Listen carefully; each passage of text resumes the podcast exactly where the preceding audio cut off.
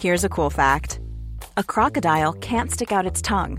Another cool fact you can get short term health insurance for a month or just under a year in some states. United Healthcare short term insurance plans are designed for people who are between jobs, coming off their parents' plan, or turning a side hustle into a full time gig. Underwritten by Golden Rule Insurance Company, they offer flexible, budget friendly coverage with access to a nationwide network of doctors and hospitals. Get more cool facts about United Healthcare short term plans at uh1.com. Hold up. What was that? Boring. No flavor. That was as bad as those leftovers you ate all week. Kiki Palmer here, and it's time to say hello to something fresh and guilt-free. Hello Fresh. Jazz up dinner with pecan-crusted chicken or garlic butter shrimp scampi. Now that's music to my mouth. Hello Fresh. Let's get this dinner party started. Discover all the delicious possibilities at hellofresh.com. Many of us have those stubborn pounds that seem impossible to lose, no matter how good we eat or how hard we work out. My solution is PlushCare.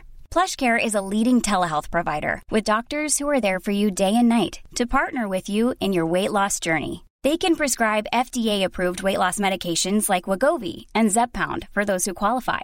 Plus, they accept most insurance plans. To get started, visit plushcare.com slash weight loss. That's plushcare.com slash weight loss.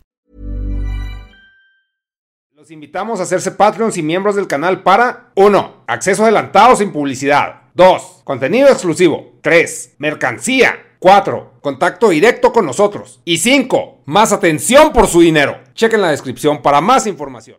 Bienvenidos a una emisión más de este podcast que esperemos uno de sus favoritos. Negas, ¿cómo estás? Hola, bien, aquí. Muy emocionadísimo en la vida. Hola. Uh, como siempre, ¿verdad? Como siempre, güey. y pues banda, tenemos a un invitado muy especial. Este, creo que es el primer eh, TikToker, güey, que tenemos aquí en este en este programa. Ya estamos trascendiendo esa barrera, güey, que los tíos juramos nunca cruzar. Ya metemos en, en terreno de los chavos. Y pues señores, con ustedes tenemos aquí a, a Teca de Historia para Tontos. ¿Cómo estás, Hola, güey? hola. Muy bien, gracias, gracias por la invitación. Aquí emocionado.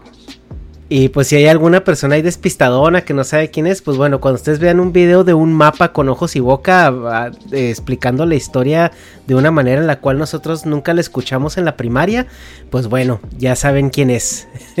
es él. Y pues, Negas, vamos a hablar de un tema que te mama mucho, güey, la historia. Historiísima, güey. Y ¿Eh? pues yo creo que la primera pregunta es ¿por qué, güey? ¿Por qué historia, güey? Está chida. O sea, si te gusta mucho. No, literal. sí, sí me gusta mucho. Eh, yo no estudié historia, yo estudié relaciones internacionales, pero la historia siempre ha estado como eh, pues, dentro de mi contexto familiar y así. pues, mis abuelos eran historiadores y este mis, mis tíos y mi mamá son antropólogos. Entonces, Ah, pues, siempre fue como que hubo, pues ya sabes, contexto, ¿no? Entonces, pues sí, siempre me ha gustado bastante, eh, siempre me ha llamado mucho la atención. Oye, entonces, eh, cuando tú decidiste estudiar relaciones internacionales, no, no se decepcionaron de ti. Nah. O sea, sí, mamá sí fue como de, ay, no tienes ganas de estudiar antropología y así como, no, jefa, yo sí quiero trabajo. De verdad. ¿no? Entonces ya pues decidí estudiar una carrera que pues básicamente estudias cuando no sabes qué estudiar, que es relaciones internacionales. Porque pues es así como de, güey, pues te gusta tantito la economía, te gusta tantito el derecho, te gusta tantito, pues, inclusive el turismo, Simón. de política exterior y ya estudié relaciones internacionales. Es, es la comunicación del siglo XXI, de hecho. Ok. Y en sí, o sea, pero al final de cuentas nunca te despegaste de esa parte de la historia, ¿no? O sea, a ti te dormían de chiquito con cuentos de, de historia. Eh, no tanto así, sino que, por ejemplo, yo, yo antes, bueno, de niño leía muchísimo. Entonces, y también mi mis papás me aplicaron una trampa que ya hasta mucho tiempo después como que me di cuenta, que era de que, o sea, me decían como, güey, si tú quieres ver caricaturas o quieres jugar en la computadora, tienes que chingarte dos documentales antes, ¿no? Entonces ahí va el, pues, el TK niño meco, así como de, ah, sí, a huevo. Entonces, pues me echaba dos documentales y ya podía ver de que, o caricaturas o podía jugar en la computadora. Mm. Aparte de que mis únicos videojuegos eran de que Age of Empires, Age of Mythology, este, o sea, puros videojuegos que tengan pues como que temas históricos. Y pues ya cuando empecé a interesarme más en la lectura, eh, la mayoría o casi los únicos libros que leía eran novelas históricas.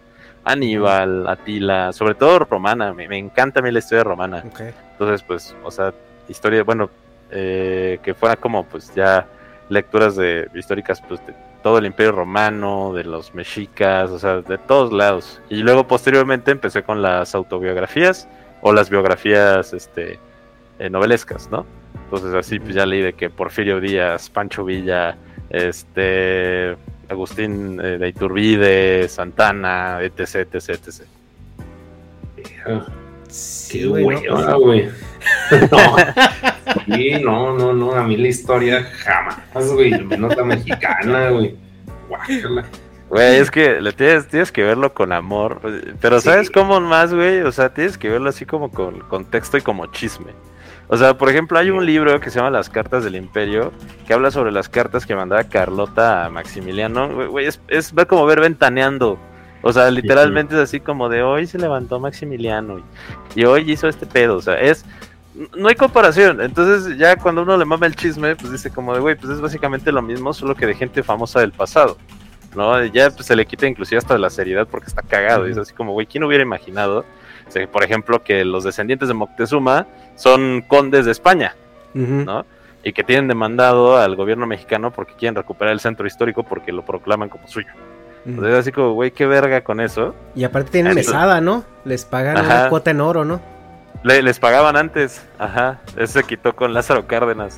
Y pues obviamente querían que pues, le siguiera pagando el gobierno en, en oro. Y era así como, güey, no te mames. O sea, ese vato dejó de existir hace 400 años, no digas mamadas. Oye, güey, y ahorita caigo en cuenta que, porque bueno, tus videos eh, no nada más cuentas historias, sino como que desmenuzas muy bien el, conflicto como político o, geográfico al momento de estar contando ciertas historias sobre guerras o invasiones, etcétera, etcétera. Ahorita caigo en cuenta que sí se eh, permea muy bien ¿no? La- las relaciones internacionales o con el contexto histórico que tienes ahora para poder analizar una situación desde una perspectiva un poco más informada, ¿no? Más política. Sí, y también inclusive es como aprender a sintetizar, ¿no? Porque hay un montón de información. Y aparte de, o sea, temas discriminatorios, porque por ejemplo en la actualidad, pues tenemos el tema de la desinformación que está súper cabrona.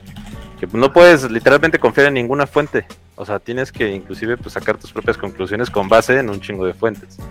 Entonces, eh, por ejemplo, y lo, lo curioso de las relaciones internacionales, por ejemplo, a diferencia de otras ciencias sociales, es que te enseñan a eh, te enseñan la historia a través de las relaciones entre los países, ¿no? O sea, cómo la rela- cómo- o sea, básicamente, por ejemplo, hay un dicho que dice, tú no puedes entender la historia mexicana si no entiendes la historia de Estados Unidos, ¿no? Porque la historia Ajá. mexicana y la historia de Estados Unidos van muy de la mano, pues es nuestro vecino del norte. Pero pues también, eh, de hecho hay pues un chiste histórico, que es así como de, imagínate tú que pues un serbio mata a un austrohúngaro, por lo cual eh, Francia le declara la guerra a Alemania, así que tú como australiano tienes que pelear con otomanos en pues en la península, este, ¿cómo se llama? Bueno, en, el Mediterráneo, ¿no? Es así como de, como esas mamadas, güey, o sea, de que tú, pues, como, o sea, de esas personas dicen, como, ¿por qué verga estoy peleando contra otomanos? Trípoli, creo, una cosa así. Y, pero cómo es la relación de todos estos estados que llevaron a una de esas causas, ¿no? Entonces, e- eso es, por ejemplo, yo la perspectiva que tengo, o sea, la perspectiva un poco más internacional que inclusive la interna. Ok. Sí, pues ese tipo de guerras, pues sí, a huevo. Son pleitos. Bueno, en, en ese entonces, pues dices que, que son pleitos hasta personales acá de ego. Pero pues. Pues o sea, como la- me llama la atención a mí la historia, es que pues en la escuela como que nunca lo asociaban con mapas, güey. Y o sea, ya cuando es geopolítica que estás viendo, pues, por qué chingos quieren hacer lo que quieren hacer, o sea, cómo van a adquirir acceso a, pues, a caminos más fáciles para sus propósitos, pues como que tiene un chingo más de sentido. No nomás es de que, ah, quiero guerra y ya, como se puede ver en las noticias, o sea, porque alguna, hace poco vi que en, un noticiero explicaron con un mapa así con, bueno, pues era un güey apuntando en el mapa, pero pues así hacía como que flechas y la chingada, que decía pues porque era importante, ¿cómo se llama esta madre? Pues Ucrania para Rusia. Que, o sea, te lo pueden contar, pero ya verlo así desde arriba, güey, desde el espacio como Dios, pues dices, ah, pues por eso. sí. O sea, porque pues así dicen, ah, pues pinche güey loco nomás quiere putazos y quiere sus cosas y ya, pero o sea, pues sí tiene un poco más de trasfondo. Sí, inclusive, o sea, cuando ya empiezas a comprender la teoría, que, o sea, yo nunca soy, yo no soy académico, pero nada más me, me aprendí una teoría que fue la que utilicé en mi tesis, que pues es el, el, tema justamente geopolítico de por qué, que se llama la Herlander, este, que, este Mackinder, eh, que justamente habla de, de por qué tal país necesita esta región. O sea, esta teoría dice que, por ejemplo, que el control de Medio Oriente controla el mundo, ¿no? Sí pero también es así como quien controle Rusia, controla el mundo también, porque pues, Rusia es un continente entero que tiene absolutamente todos los recursos.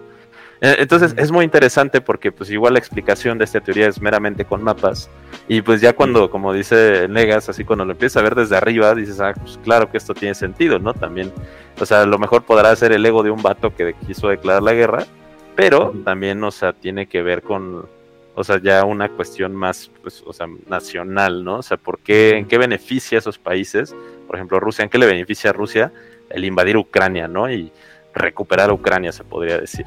Así como qué le beneficiaba a Rusia, pues declararle la guerra, a, este, como, digo, entrar en la guerra Siria, ¿no? Que pues, de hecho mi, mi, tesis es sobre eso, sobre la intervención rusa en la guerra civil siria, que era una guerra civil que pues al final Rusia dijo yo quiero meterme, pero pues cuáles fueron esos motivos. Y ya cuando lo ves desde arriba, pues es como, ah, sí, tiene mucho sentido. ¿Y cuáles son los motivos ahí? Eh, es una cuestión del cambio de poder en Medio Oriente, porque ya se veía como la decaída de Estados Unidos eh, en Medio Oriente, como ya lo vimos con Afganistán, y también una demostración de poder y fuerza. O sea, porque Rusia dijo, si, si yo gano la guerra en Siria, o sea, si yo eh, permito que el régimen de Bashar al-Assad que ya lleva más de 40 años, continúe en el poder, pues me va a beneficiar a mí. ¿Por qué? Pues porque primero todos los, eh, los, los, pozos petroleros y todos los oleoductos van a ser rusos, ¿no? O sea, van a ser de infraestructura rusa. Y segundo, voy a tener algo que he querido desde hace mucho tiempo, que es un puerto militar en el Mediterráneo. Entonces, como ganó eh, Bashar al-Assad, ahora tienen un puerto naval militar en el puerto de Tartus y otro puerto que no me acuerdo cómo se llama. Y pues obviamente todas las inversiones de reconstrucción del país son rusas. Entonces, y bueno, aparte, por ejemplo, mandaron a 16 mil sirios a pelear en Ucrania como mercenarios. Entonces, pues tiene que, pues está como curioso, ¿no? Seco de güey. Cae la, base militar remota, ¿no? Simón. Sí, entonces, ¿a ti te mama jugar Risk o no? Sí, está chido hay, uno, hay uno de la computadora que se llama Imperium, que eso me ah, mamaba. el, Imperium estaba chido porque podías jugar así como con eh, pues, diferentes este, regiones del mapa, ¿no? Entonces así como que tú seleccionabas a una cultura y ya pues así como conquista el mundo. Entonces tenías que conquistar el mundo a través no solo pues de batallas y la chingada, sino que también como de ofrecerle recursos a tus aliados. O ya si jugabas así de que la Guerra Fría, porque había como escenarios, así como de, ah, pues si tienes ganas de mandar chingar al mundo, pues bomba haz bombas nucleares, ¿no? Y manda bombas nucleares a todos lados. Y obviamente perdías. Es así como pues de, bueno. Pero pues está, estaba cagado. No mames. Oye. Y, bueno, no vas, vas. No, no, no, si quieres dale porque se hace que yo voy a cambiar un poquito el tema, entonces si quieres ve tú primero. O sea, ¿tú crees que el ego de Putin, o sea, ya así, pues hablando de ese pedo de las bombas nucleares, ¿sí crees que se le ponga que a huevo gano y tire acá un pedo nuclear? O sea, ¿crees que en realidad haya amenaza? O sea, con lo que te interesa esto, ya sé que no es historiador y ya aclaraste ese pedo, pero o sea, ¿qué tan lógico se te hace que, que hagan su, que haga su aracle güey? Yo creo que es más probable de que este Joe Biden lance una bomba nuclear de que lo, que lo haga Putin, la neta. Ah, ese güey está loco. O sea, ese Joe Biden es un peligro para el mundo totalmente. O sea, de que cuando dijeron como es Donald Trump o Joe Biden, o sea, es Donald Trump. O sea, ese güey era un mancito, era un perrito que no iba a hacer absolutamente nada y nada más estaba concentrado en que los estadounidenses estuvieran bien. ¿No? Pero Joe Biden era un güey así, es un de la vieja escuela demócrata, que por ejemplo donde viene Hillary Clinton, que pues, inclusive Hillary Clinton cuando estaba compitiendo contra Donald Trump, sí fue como de, eh, cuando yo gane, lo primero que vamos a hacer es ir a bombardear Siria e invadir Siria. O sea, eso fue lo que dijo Hillary Clinton. Y también, pues, este Joe Biden fue como de, pues nosotros en cualquier amenaza vamos a ir y bombardear Irán, ¿no? Y voy a mover un chingo de soldados y voy a tener todos mis misiles nucleares apuntando a Moscú para absolutamente cualquier cosa y nada más una amenaza pequeñita y ya. O sea, e-, ese güey es así la amenaza mundial de una manera cabrona. Todo el mundo está esperando que se acaben sus cuatro años porque apenas lleva uno y pico y ya está cagando el mundo.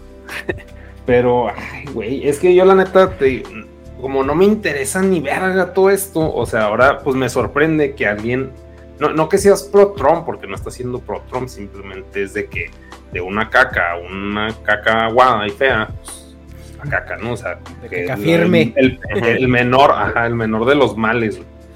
Pero, o sea, por ejemplo, pues ahí el pedo de Trump era que pues tenía unos modos muy pendejos, ¿no? O sea, eh, como que no era, no era diplomático ah, no, pues, lo, racista nadie se lo quita.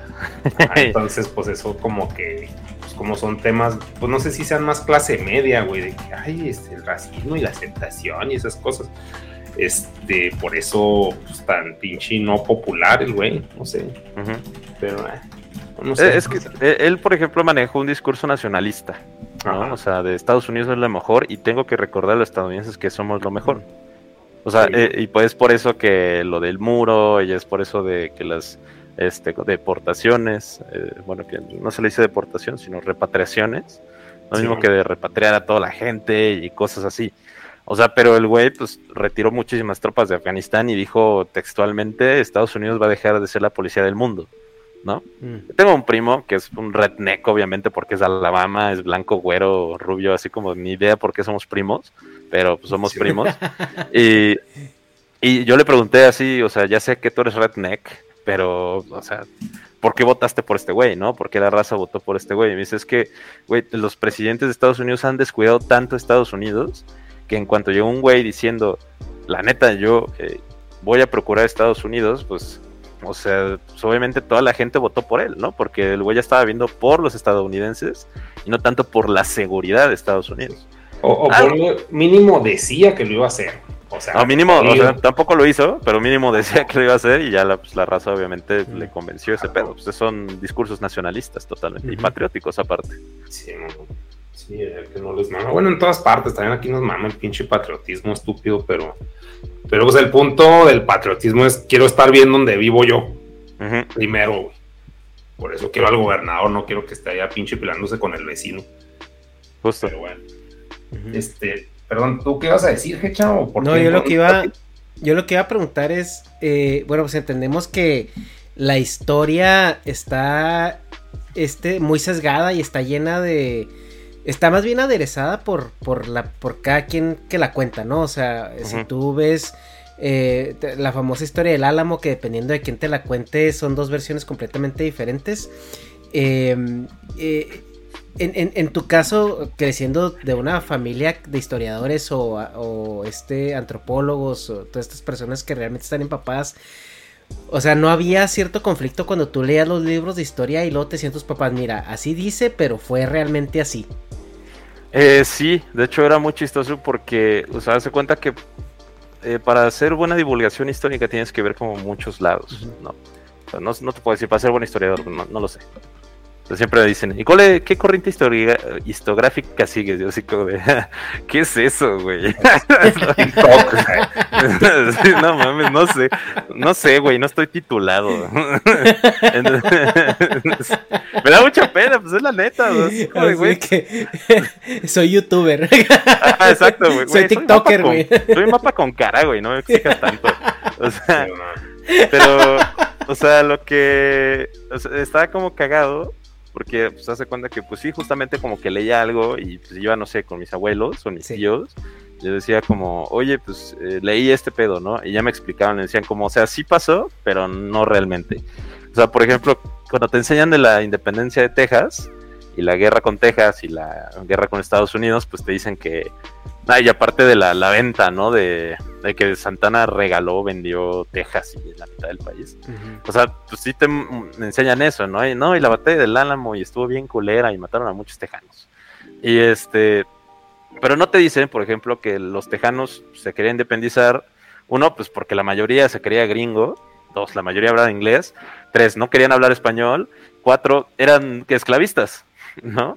O sea, y de repente, pues llega este, el, presidente, eh, ahí no me acuerdo quién fue, o sea, llega un presidente y dice como el esclavismo en México, o sea, ya estaba prohibido, pero no estaba ratificado, ¿no? Entonces, o sea, evitar el esclavismo en México, o sea, que ya estuviera prohibido. Entonces llega este presidente y, no me acuerdo cómo se llamaba, pero pues llega y pues ya quita, ¿no? O sea, el, el esclavismo en México lo ratifica o sea, ya estaba totalmente prohibido tener esclavos en México, entonces los tejanos pues se enojan, ¿no? Dicen así como de, güey, pues, o sea, pues qué bien, pero nosotros pues, queremos tener esclavos, güey. Como que, pues yo tengo 100 esclavos y ahora todos son libres, o sea, qué pedo, ¿no? Como que los tengo que respetar. Entonces, obviamente se levantan en armas. Y los güeyes, y obviamente, pues con influencia de Estados Unidos, pues ya no se sienten mexicanos, dicen, pues mejor nos independizamos. Ahora, por ejemplo, lo curioso de la batalla, por ejemplo, ya de, cuando es derrotado Santana, y es algo muy cagado, y de hecho por eso se hace la guerra con Estados Unidos, no lo explican, es que cuando hace cuenta que el enemigo captura a un jefe de Estado, en automático el jefe de Estado pierde a todas las facultades, ¿no? O sea, no puede tomar decisiones, no puede decidir, no puede ratificar y ya. Entonces, cuando agarran a Santana y le dicen, ¿sabes qué, güey? Firma la independencia de Texas, y, la paz, dice, ok, yo la firmo, pero en ese momento que estaba apresado, el güey ya no, ya no tenía el derecho de hacer nada, ¿no? O sea, ya no, tiene ningún derecho de tomar decisiones, de poder elegir, de poder hacer esto, el otro. Entonces, esa, esa reconocimiento de independencia de Texas fue totalmente ilegal. o sea, Texas no se independizó más bien se continuó siendo como un estado rebelde. Es por eso que cuando se anexa Texas a Estados Unidos fue el robo del territorio de Texas, porque no había ningún documento oficial del gobierno mexicano que ratificara la independencia de Texas. Es por eso que se declara la guerra a Estados Unidos. Entonces, y lo mismo, o sea, hasta que no hubo, hasta que no entró el ejército estadounidense a la Ciudad de México, es cuando se firma la ratificación de la del reconocimiento de la independencia de Texas una cosa es firmar y otra cosa es ratificar. O sea, que ya lo aprueba el Senado y lo aprueba todo el mundo. Simón. Y eso, pues, o sea, pues nomás era como que el mono a quien culpar, ¿no? Así que, ah, el traidor. Exacto. Entonces, la culpa, pues es que debe haber enemigos. O sea, si no, no, hay villanos en la historia, la historia no sirve para. Si nosotros somos unos pendejos en general. Gracias. El libro. que pues no, no vende. ¿Por qué es tan importante eso, que haya héroes y villanos? O sea, ¿por qué tan esa dicotomía eh, tan, pues sí, o sea, clara, ¿no? Que se ve en la historia, porque lo vemos con Agustín de Iturbide, ¿no? Que, que fue un, güey que luchó por la independencia de México, lo hacen emperador por una u otra razón, y ya es el enemigo, porque es emperador, y, y se le recuerda como, pues hasta cierto punto como con cierta infamia, ¿no? Eh, por ejemplo, eso, lo de, este Agustín de Iturbide es trágico, porque el güey ni siquiera quería ser eh, emperador, ¿no? Lo hicieron emperador y fue un, un, creo que se llama Nicholas Trist, una cosa así, un pinche embajador estadounidense, el que no le convenía que México fuera un imperio al lado, porque obviamente el güey tenía pues, ideas muy, muy chidas, o sea, para el imperio mexicano. Entonces, eh, justamente pues es cuando hacen un plan para tirar eh, el imperio y hacer república centralista. Y este, y pues exilian a Agustín de Iturbide, ¿no? Y lo llevan y de repente, pues Agustín de Iturbide en, el extranjero, creo que en el Reino Unido, se entera de un plan de invasión por parte de, este, ¿cómo se llama? De España, de reintento de reconquista.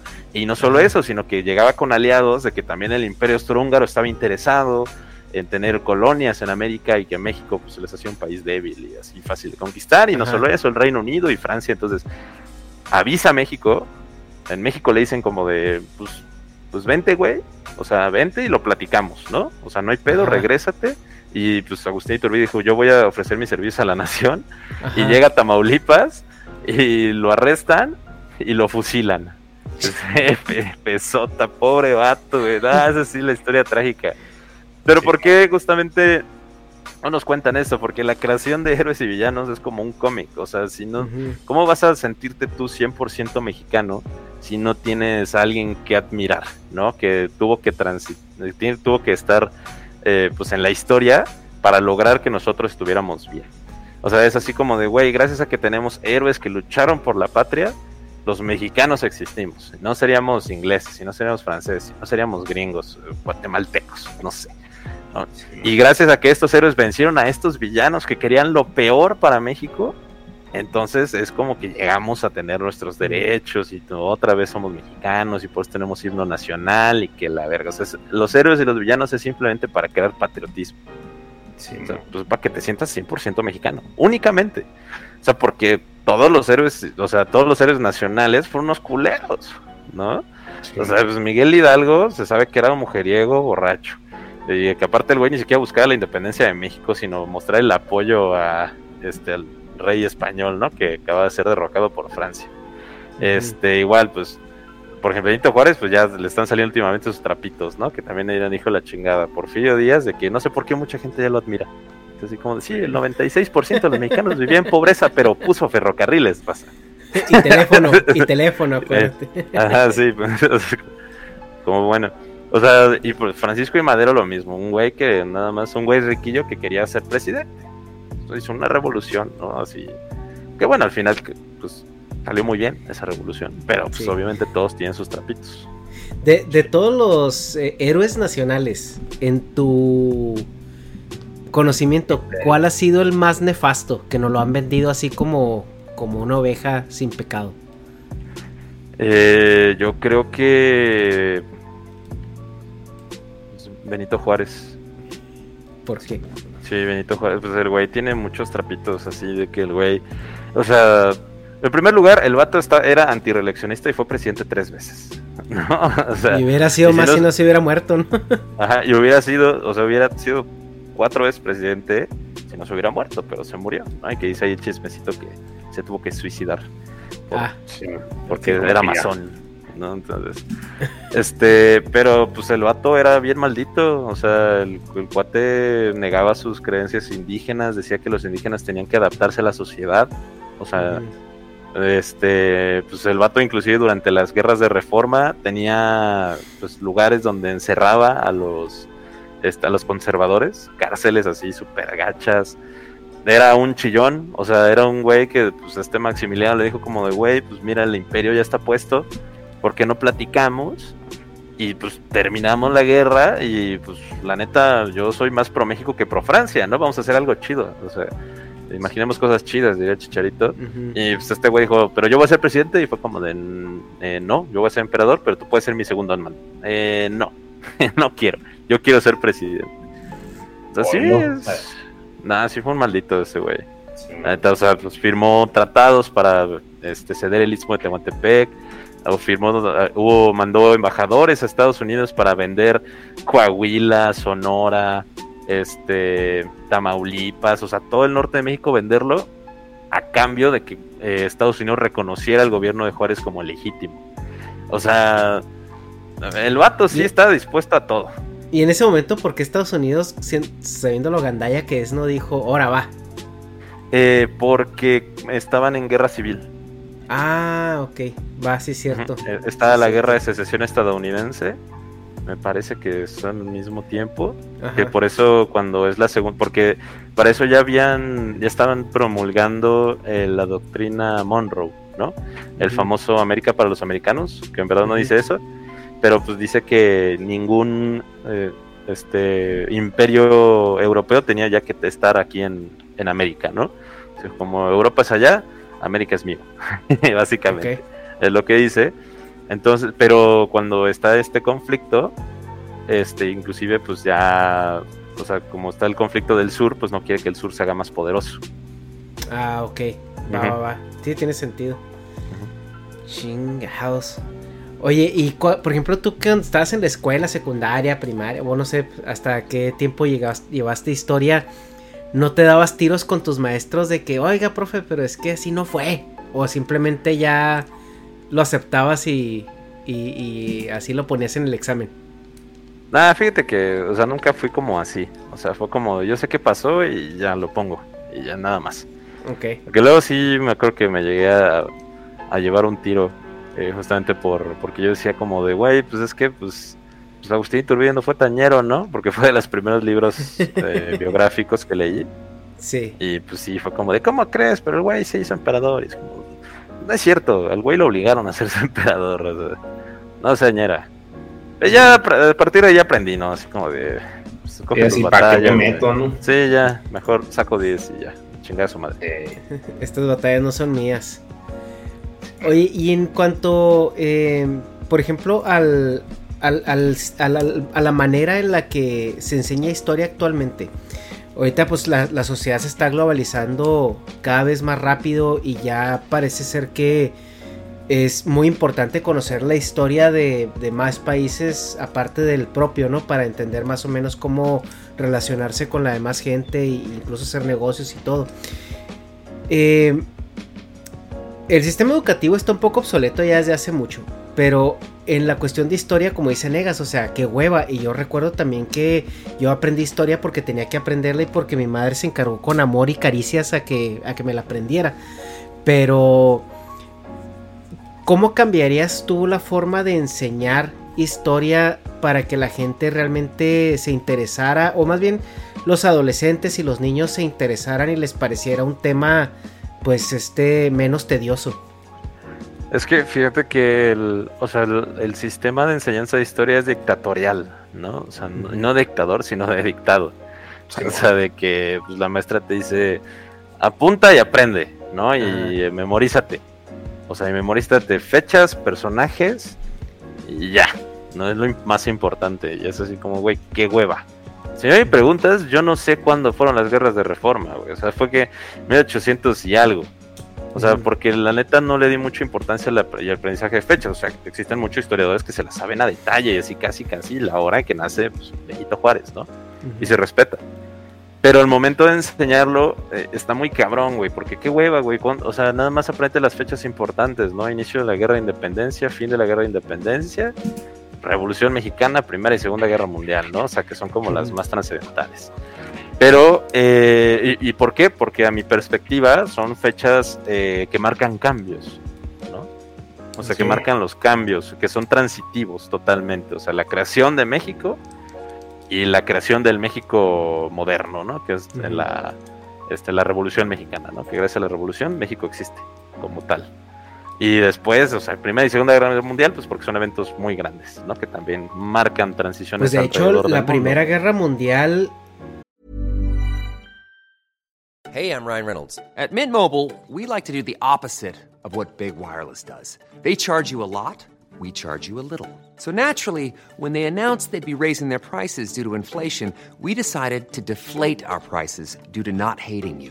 That's right. We're cutting the price of Mint Unlimited from $30 a month to just $15 a month. Give it a try at mintmobile.com slash switch. $45 upfront for three months plus taxes and fees. Promo rate for new customers for limited time. Unlimited more than 40 gigabytes per month. Slows. Full terms at mintmobile.com. Ever catch yourself eating the same flavorless dinner three days in a row? Dreaming of something better? Well, HelloFresh is your guilt free dream come true, baby. It's me, Kiki Palmer. Let's wake up those taste buds with hot, juicy pecan crusted chicken or garlic butter shrimp scampi. Mm. Hello Fresh. Stop dreaming of all the delicious possibilities and dig in at HelloFresh.com. Let's get this dinner party started.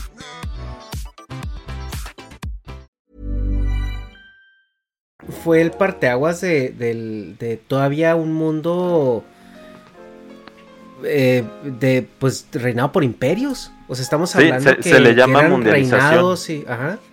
Sí, de hecho, en la Primera Guerra Mundial, o sea, afina lo que se le conoce como la mundi- mundialización, pero también eh, empieza a, ca- a caer. O sea, porque el mundo nada más existía para los imperios, literalmente.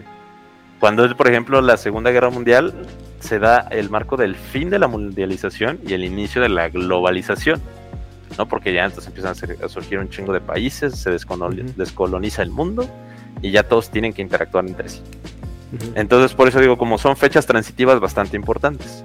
Ahora, ¿qué yo cambiaría en la educación? Lo que yo cambiaría es, en vez de hacer tanto dictado, sino el análisis y cómo afecta hoy en día eso, ¿no? O sea, porque justamente nunca le enseñan al alumno qué es, que- de qué chingados importa que, pues no sé, existió la guerra del Mixtón, la cual fue la conquista de los pueblos purépechas, ¿no? Y de, lo que es Michoacán, Colima, este, Pues incluso las, las guerras, digo, las culturas mesoamericanas, ¿no? O sea, que te las hacen aprendértelas con fechas que ni siquiera entiendes, porque yo de niño te decían, ah, sí, tanto antes de Cristo, y tú así como que... eh, así ¿Quién es que- Cristo? Ah, Ajá, o sea, como que son cosas que no dimensionas como niño, o sea, y, e incluso yo me preguntaría, o sea, qué tan, qué tan buena idea es que un niño de tercero de primaria, cuarto de primaria, esté llevando historia.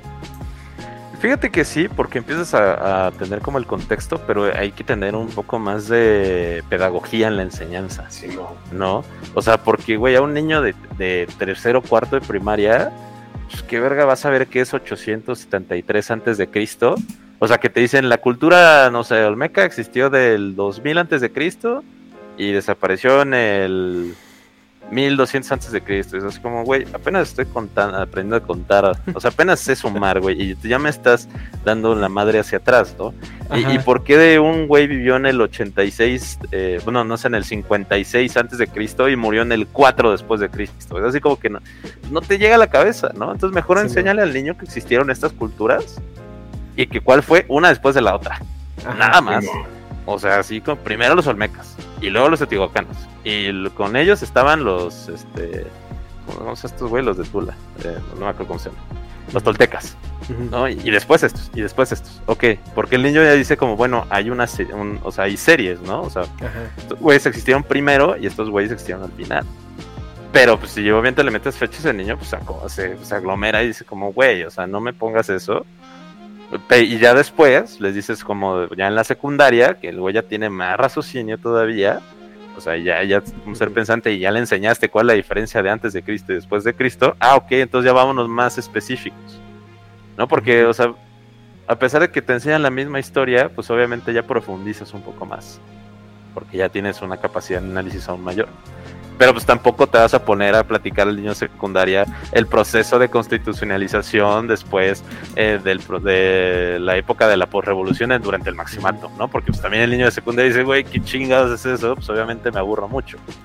Entonces así como, pues, Condor Horses, vámonos lentos, ¿no? O sea, ya cuando tengas un... un- y no, no es que estoy dudando la inteligencia de los vatos, es que pues, simplemente no todos tienen las mismas capacidades de aprendizaje, ¿no? Sí. Entonces, pues sí, por eso mismo se hace aburrida la historia, porque y aparte ir a partir, de o sea, yo en mi caso, la- a partir de la secundaria empezar a explicarte cuál, en qué te afecta hoy en día eso, ¿no? O sea, así como de, ah, bueno, la Revolución Mexicana, pues tenemos una madre que se llama Constitución 1917 que vienen todos los derechos, ¿no? De los mexicanos y este, que fue gracias a la Revolución, que fue una guerra muy importante y hoy en día esos derechos los tienes tú. O sea, porque eso, eso falta mucho en la enseñanza de la historia, o sea, enseñarte qué te- de qué chingado sirve eso, ¿no? Inclusive así como, ¿de dónde vives? Ah, en, no sé, Nicolás San Juan. Bueno, vamos a ver ahora, ¿quién es Nicolás San Juan? Y aprende dónde vives, ¿no? Porque esa calle se llama así. Sí. Eh, ¿Por qué esta avenida es de este, de- tiene este nombre? ¿Por qué México se llama México, inclusive? ¿No? Porque así como México, porque vean los mexicas. Bueno, ¿qué significa México? No. O sea, ¿de dónde vienen los mexicas? ¿Y cuál es la diferencia de mexica y azteca? O sea, o que son, pues, obviamente cosas que al, al niño le interesa, porque es algo que yo enseño. ¿No? Yo me he dado cuenta que al niño le interesa y justamente es algo que yo intento enseñar dentro de mis redes sociales explicar tu contexto, ¿no? O sea, inclusive pues tengo una serie que te intento platicar de dónde vienen los, los nombres de los países. Que mucha gente no sabe dónde viene el nombre de los países, ¿no? Y aquí inclusive me hizo una burla de que Estados Unidos es un país que no tiene nombre. O sea, o sea, inclusive no tiene gentilicio, porque serían los, en, inglés serían los United Stations, ¿no? Que nosotros conocemos como estadounidenses. Sí. Pero es así como, pero en verdad, ¿cómo se llama Estados Unidos? Pues no tiene nombre, son Estados Unidos. Y ya. Sí, de América. Ah, de América. Pero Oye. por ejemplo, nosotros somos Estados Unidos mexicanos en América. Ajá. Entonces es así como de, güey, no, no tienes nombre, vato. por eso son Americans. Oye, aquí voy a meter mi pinche pedo conspiranoico y, y me dices, no, no es cierto nada. Ok, vale. Pero, o sea, yo acá en el pedo de la geopolítica, acá conspiranoica, o sea, ¿no crees que como que Estados Unidos sí es el- sigue siendo nomás pues el brazo armado de, pues, de Reino Unido en general? Porque ni siquiera, mira, así ignorante soy, o sea, el, el pedo de, de las divisiones, que sí me las explicaron, que es Gran Bretaña, son, ¿qué? Tres países. ¿Cuántos son? Eh, Cuatro. Ah, cuatro, güey, garras. Pero así como que no sé en dónde vi eso y dije, ah, está muy interesante. Bueno, me lo dijo un güey, pues acá conspiranoico, pero me lo dijo, pues, con, con geopolíticas y, o sea, tú, tú lo ves de una forma chistosa, pero él lo puso de una forma así siniestra, güey, de Dross, de que no, es que está cabrón. Y, y como que, pues, por morbo, no sé, pues, ya es que Dross, pues, no, nadie lo conoce, no es famoso. O sea, como que ese tipo de temas me, me llama y pues más que preguntarte si es cierto o no, porque pues, es X, pero o sea, ¿qué opinas de esas teorías conspiranoicas geopolíticas? Fíjate que son chistosas porque, por ejemplo, yo lo que siempre digo es que el imperio inglés no ha desaparecido, Ajá. ¿no? De hecho, cambió de nombre. Ahora se llama Commonwealth, Ajá. Mancomunidad de Naciones. Que es donde, es donde quién está dentro de la Commonwealth, Australia, Nueva Zelanda, solo, solo son como 40 países. O sea, pero empezando nada más por Australia, Nueva Zelanda, India y Canadá, ¿no? Que son países más poderosos del mundo, son parte de la Commonwealth. O sea, y ser parte de la Commonwealth, ¿qué significa? Que pues que en teoría sigue siendo parte, de- o sea, tienes, en primer lugar, sigue reconociendo a la reina de Inglaterra como tu reina, y en segundo lugar, pues tienes beneficios económicos y beneficios sociales, y no sé qué, la chingada, pero pues mientras seas nada más Canadá, este, Australia y Nueva Zelanda, ¿no? O sea, tienes tu propia constitución, tienes tu propia administración, tu propia política, tu propia economía independiente, pero sigues reconociendo a la reina de Inglaterra como tu reina. Y en caso de que la reina solicite este apoyo, tienes la obligación tú como país dar ese apoyo. O sea, es por eso que pues en algún momento vimos soldados canadienses peleando contra indígenas en Sudáfrica, ¿no? Masacrando revoluciones indígenas en Sudáfrica. Que de hecho si vas al Museo de la Guerra en, en Ottawa, es así como sí, los héroes canadienses fueron a someter a los indígenas en Sudáfrica tras Entonces la no revolución de no sé qué chingados. Es como, güey, ¿por qué verga fuiste a asesinar indígenas que querían pues, independencia? Entonces, Por la reina, güey. por la reina, claro que sí. Salve, salve la reina, dicen. Salve la reina. God save the queen.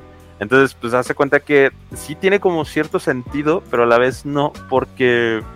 Y te lo vamos a poner en contexto histórico. En 1812, me parece, eh, pues hubo una guerra, la anglo-estadounidense, Sí. en, en la cual, eh, pues, de hecho, pues casi gana la guerra al Reino Unido, ¿no?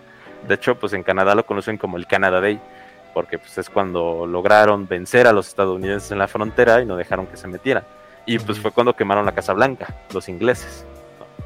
Entonces, este, y de hecho, pues se metieron por Nueva Orleans y, o sea, si no hubiera sido por unas tormentas que atrasaron los barcos eh, ingleses, pues básicamente Estados Unidos hubiera sido nuevamente parte de, este, ¿cómo se llama? De, de- de- del Reino Unido.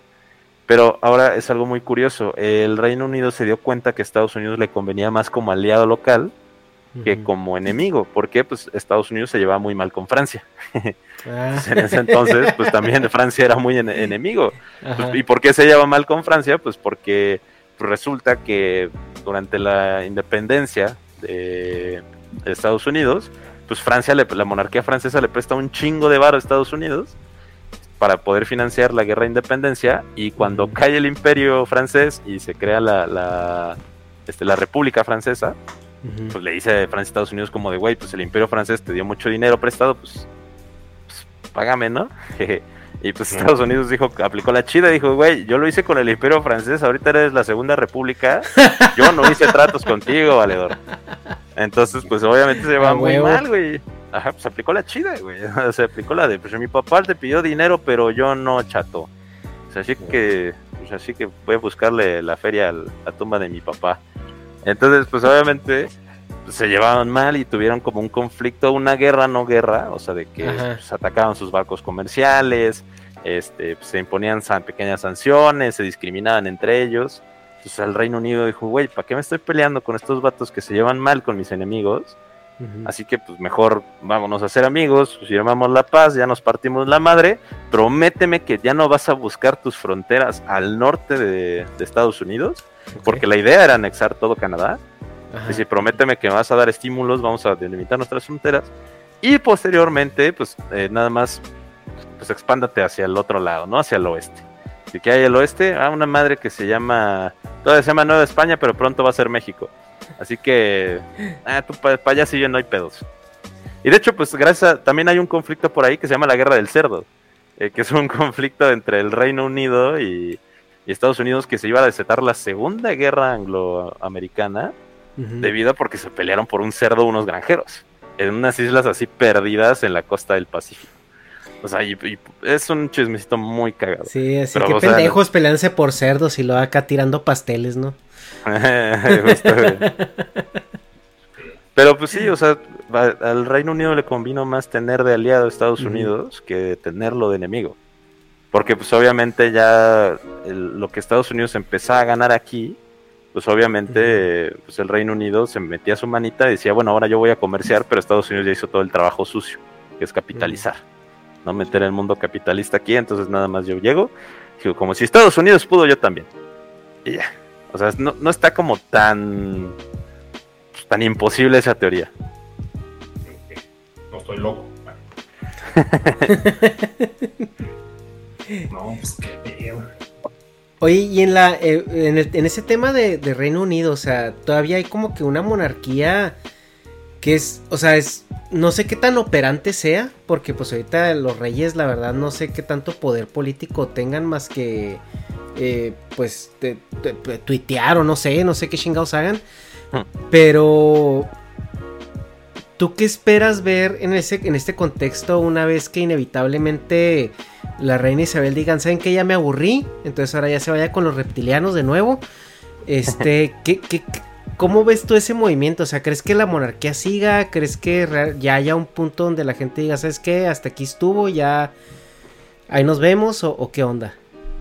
Fíjate que es un tema bien difícil porque ahí va una cuestión más cultural. O sea, el Reino Unido es una monarquía parlamentaria, donde la figura de la reina pues, nada más es la reina y solo pues, el erario público le da un chingo de dinero y ya.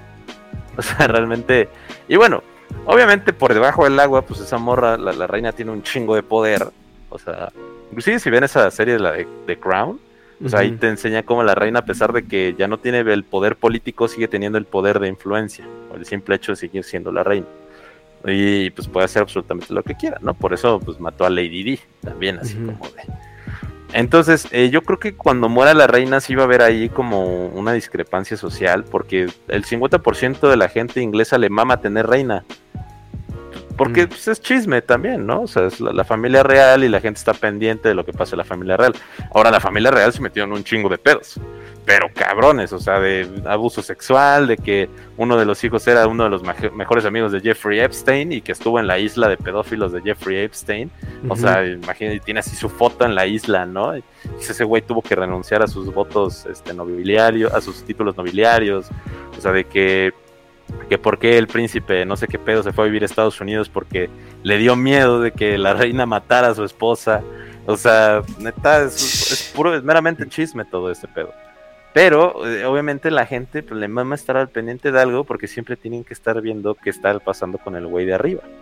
¿No? Mm, Entonces por eso hay una gran aceptación y es, ay, es que ya los príncipes tuvieron un hijo y qué bonito y que la chingada y bla, bla, bla, bla. ¿no? Estos güeyes están viviendo a expensas de nuestro trabajo porque literalmente no hacen nada. O sea, esos güeyes no hacen nada. O sea, es el- la mejor Dan manera de show, güey, dan show. Dan show, dan buenos Como shows. Las pinches Kardashian, ¿no? Es como Dale. las Kardashian.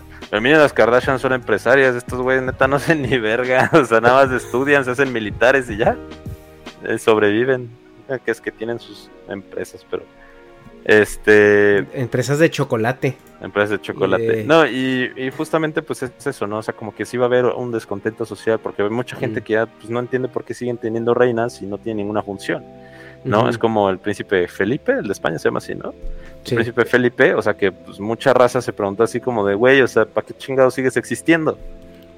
¿No? O sea, así inclusive tú ya no existías cuando llegó pues, este cabrón, el, el dictador Franco. español, Franco, y pues te corrieron de aquí, ¿no? Porque te iban a matar, pero ya no está Franco, regresas tú. Bueno, pues, está bien, te extrañamos un rato, pero ya la gente no entiende por qué sigue ex- existiendo esa figura, ¿no? Sobre todo la gente joven, que eso sí, pues no tiene ningún tipo de función más que representación diplomática. Sí, a nosotros, bueno, porque tenemos un español que es parte de este canal y justamente hablábamos de ese tema en, en un, en un proyecto paralelo. Y el vato dice que la función del, del rey es así como diplomacia, o sea, que es como un embajador. O sea, Sí, es cuando como un embajador. Ajá, como que cuando España quiere quiere ponerse serio así con relaciones internacionales, mandan al rey a que como que haga acto de presencia, pero pues sí que realmente es más como un embajador o como un como un sello así de aprobación. O sea, Pero más que nada. fíjate que algo curioso es que un embajador se le llama plenipotenciario, ¿no? Ok. O sea, tiene el- cuando un embajador es plenipotenciario es que tiene las facultades de decidir. Excelentísimo y plenipotenciario, señor embajador. Así se le llaman a los, es el verdadero nombre de los embajadores. Ok. Este, excelentísimo y plenipotenciario embajador, señor Negas. Entonces, este, justamente, o sea, ellos tienen las facultades de decidir por el país, ¿no? Y decir como yo, o sea, tengo la facultad de representar totalmente al país y firmar mamada y media en nombre del presidente y regresar a mi país y eh, mostrarlo al Senado para que se ratifique, ¿no? Y sea válida esa firma. Eso- pero, por ejemplo, los reyes no pueden hacer eso. O sea, los reyes no pueden firmar nada en nombre del país porque no tienen ya ningún tipo de... No son plenipotenciarios. No, ya no Mm, pueden hablar en nombre de... Porque ellos nada más son como figuras representantes del gobierno, pero no del pueblo. O sea, no, no son representantes de los mexicanos, de- bueno, del- de, los ingleses o de los españoles. O sea, van en nombre de, de España. Pero ya no, no tienen ninguna facultad. O sea, sí. Es como, ¿sabes qué? La figura del vicepresidente en Estados Unidos. Ajá. O sea, la figura del vicepresidente es un güey que no hace nada, nada más es así como ve y vas a hacer acto de presencia en un chingo de lados que cuando el presidente ahorita, no pueda ir. ahorita yo creo que es al revés, ¿no? Ahorita yo creo que es Sí. la- el que se puede mover, ¿no? Ya de perdida. sí. Así que es que ya está muy viejito, ya no puede viajar. Manden a la otra. Sí, justo, o sea, entonces, el, pero el vicepresidente es lo mismo, ese güey también solo es un plenipotenciario. O sea, si lo mandan de embajador a otro lado, pues el güey nada más vaya, es así. No, digo, él tampoco es plenipotenciario porque no tiene facultades de decisión. Nada más es un representante del presidente. Y ya, pues es el gato, el gato del gato del patrón. Y ya. Oye, hablando de gatos del gatos del patrón.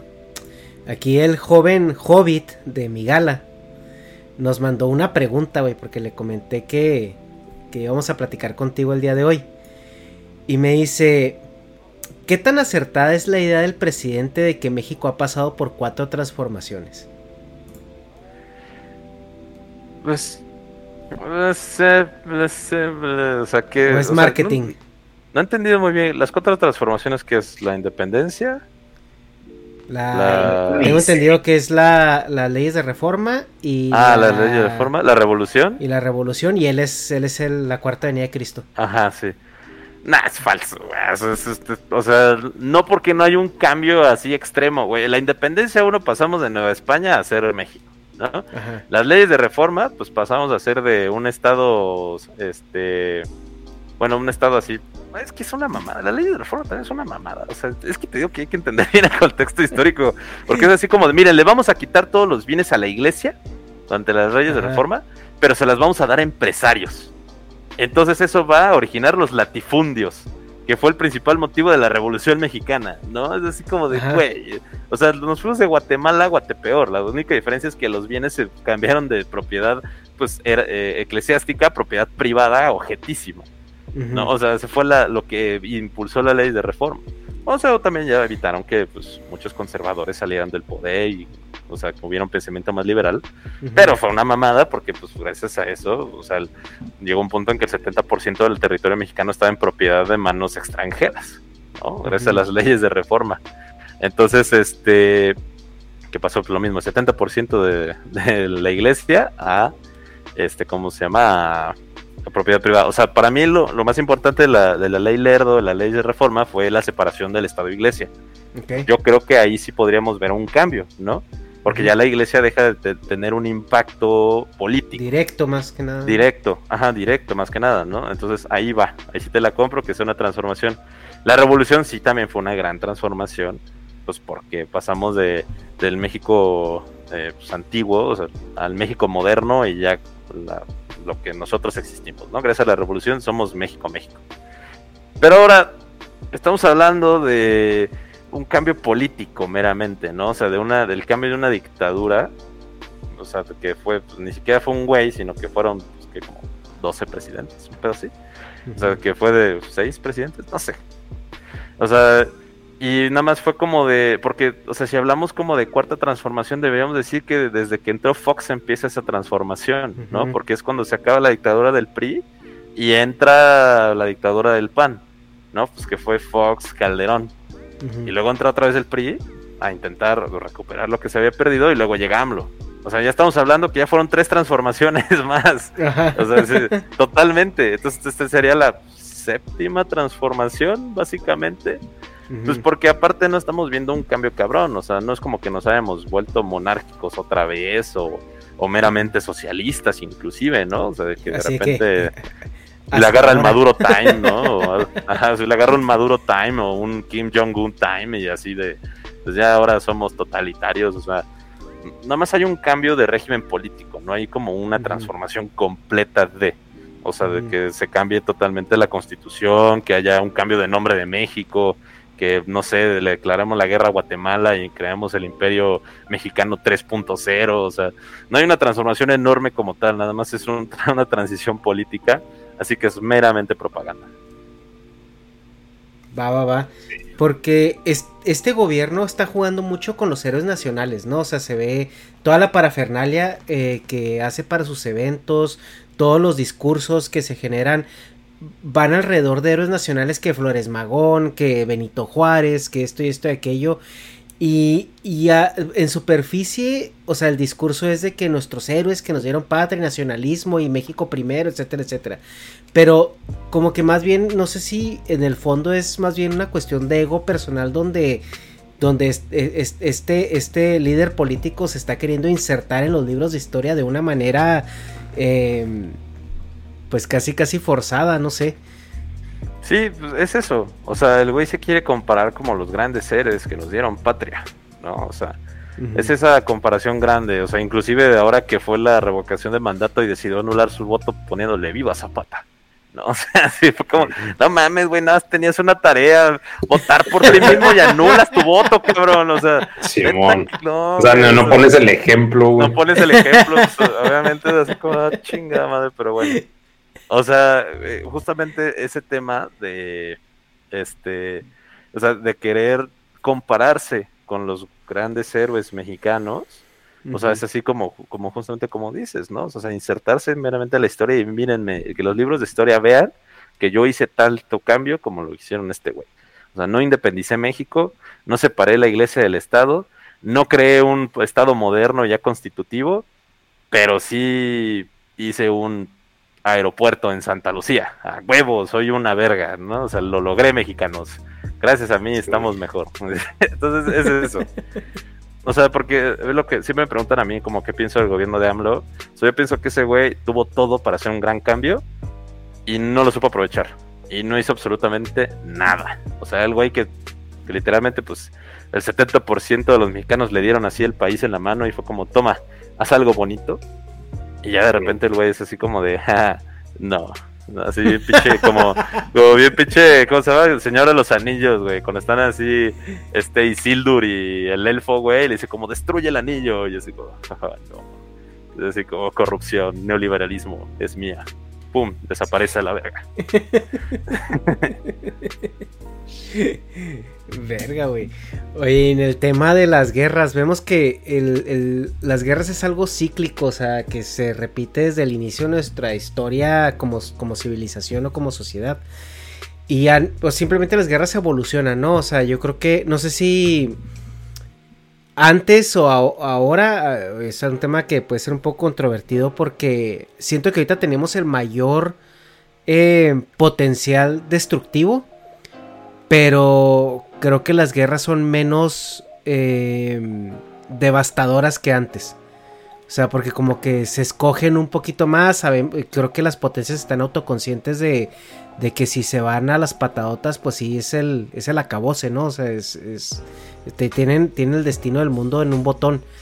Pero, ¿crees que podemos escapar de estos conflictos bélicos a gran escala? ¿O es parte de... o estamos destinados a, a, a- ello? Mira, o sea, la, eh, la teoría de la destrucción mutua es, o sea, de que el momento de que un güey se le ocurra lanzar una bomba atómica, dígase Corea del Norte, dígase Israel, dígase India, dígase Pakistán, dígase, o sea, Estados Unidos, Rusia, Francia, Reino Unido, China, de todos los países que tienen bombas atómicas. Ah, que inclusive por eso tenemos así los tratados de Tacubaya, ¿no? De que se supone que México eh, es buena onda y dice, yo no voy a hacer bombas atómicas. A pesar de que sí tengo la capacidad nuclear, tengo la tecnología, tengo la feria, tengo todo para hacer bombas atómicas, pero está bien, vecino Estados Unidos, yo no lo voy a hacer porque me preocupa la paz en el mundo.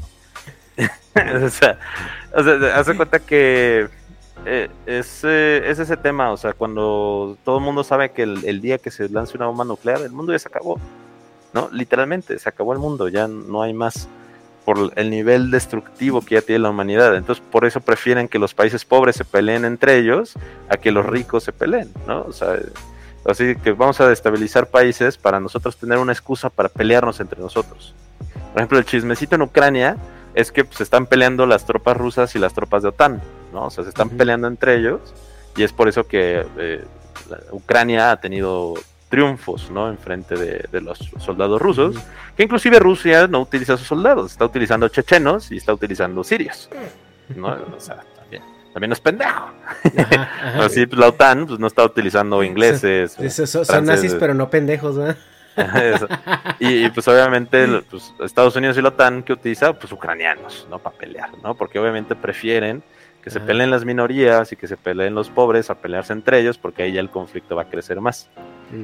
por eso es así como de, güey, pues por eso todo Estados Unidos y la OTAN dice, pues está cool Ucrania, pues que te invadan y así, pero bueno, no vamos a meter las manos directamente bajo del agua, pues sí toma muchas tropas, ¿no? Inclusive, pues, por eso es algo muy curioso que, que dicen, llegan 20 mil soldados eh, voluntarios a Ucrania para pelear contra los rusos, ¿no? Y de repente es como, llegan 16 mil de mercenarios chechenos a pelear en contra de los ucranianos. Como, güey, es pan con lo mismo, güey. todos son mercenarios, a todos les van a pagar. Inclusive hay mexicanos peleando ahí en Ucrania, quién sabe por qué. ¿En serio? Sí, güey, hay mexicanos peleando en Ucrania con sus ideales de salvador, salvación del mundo.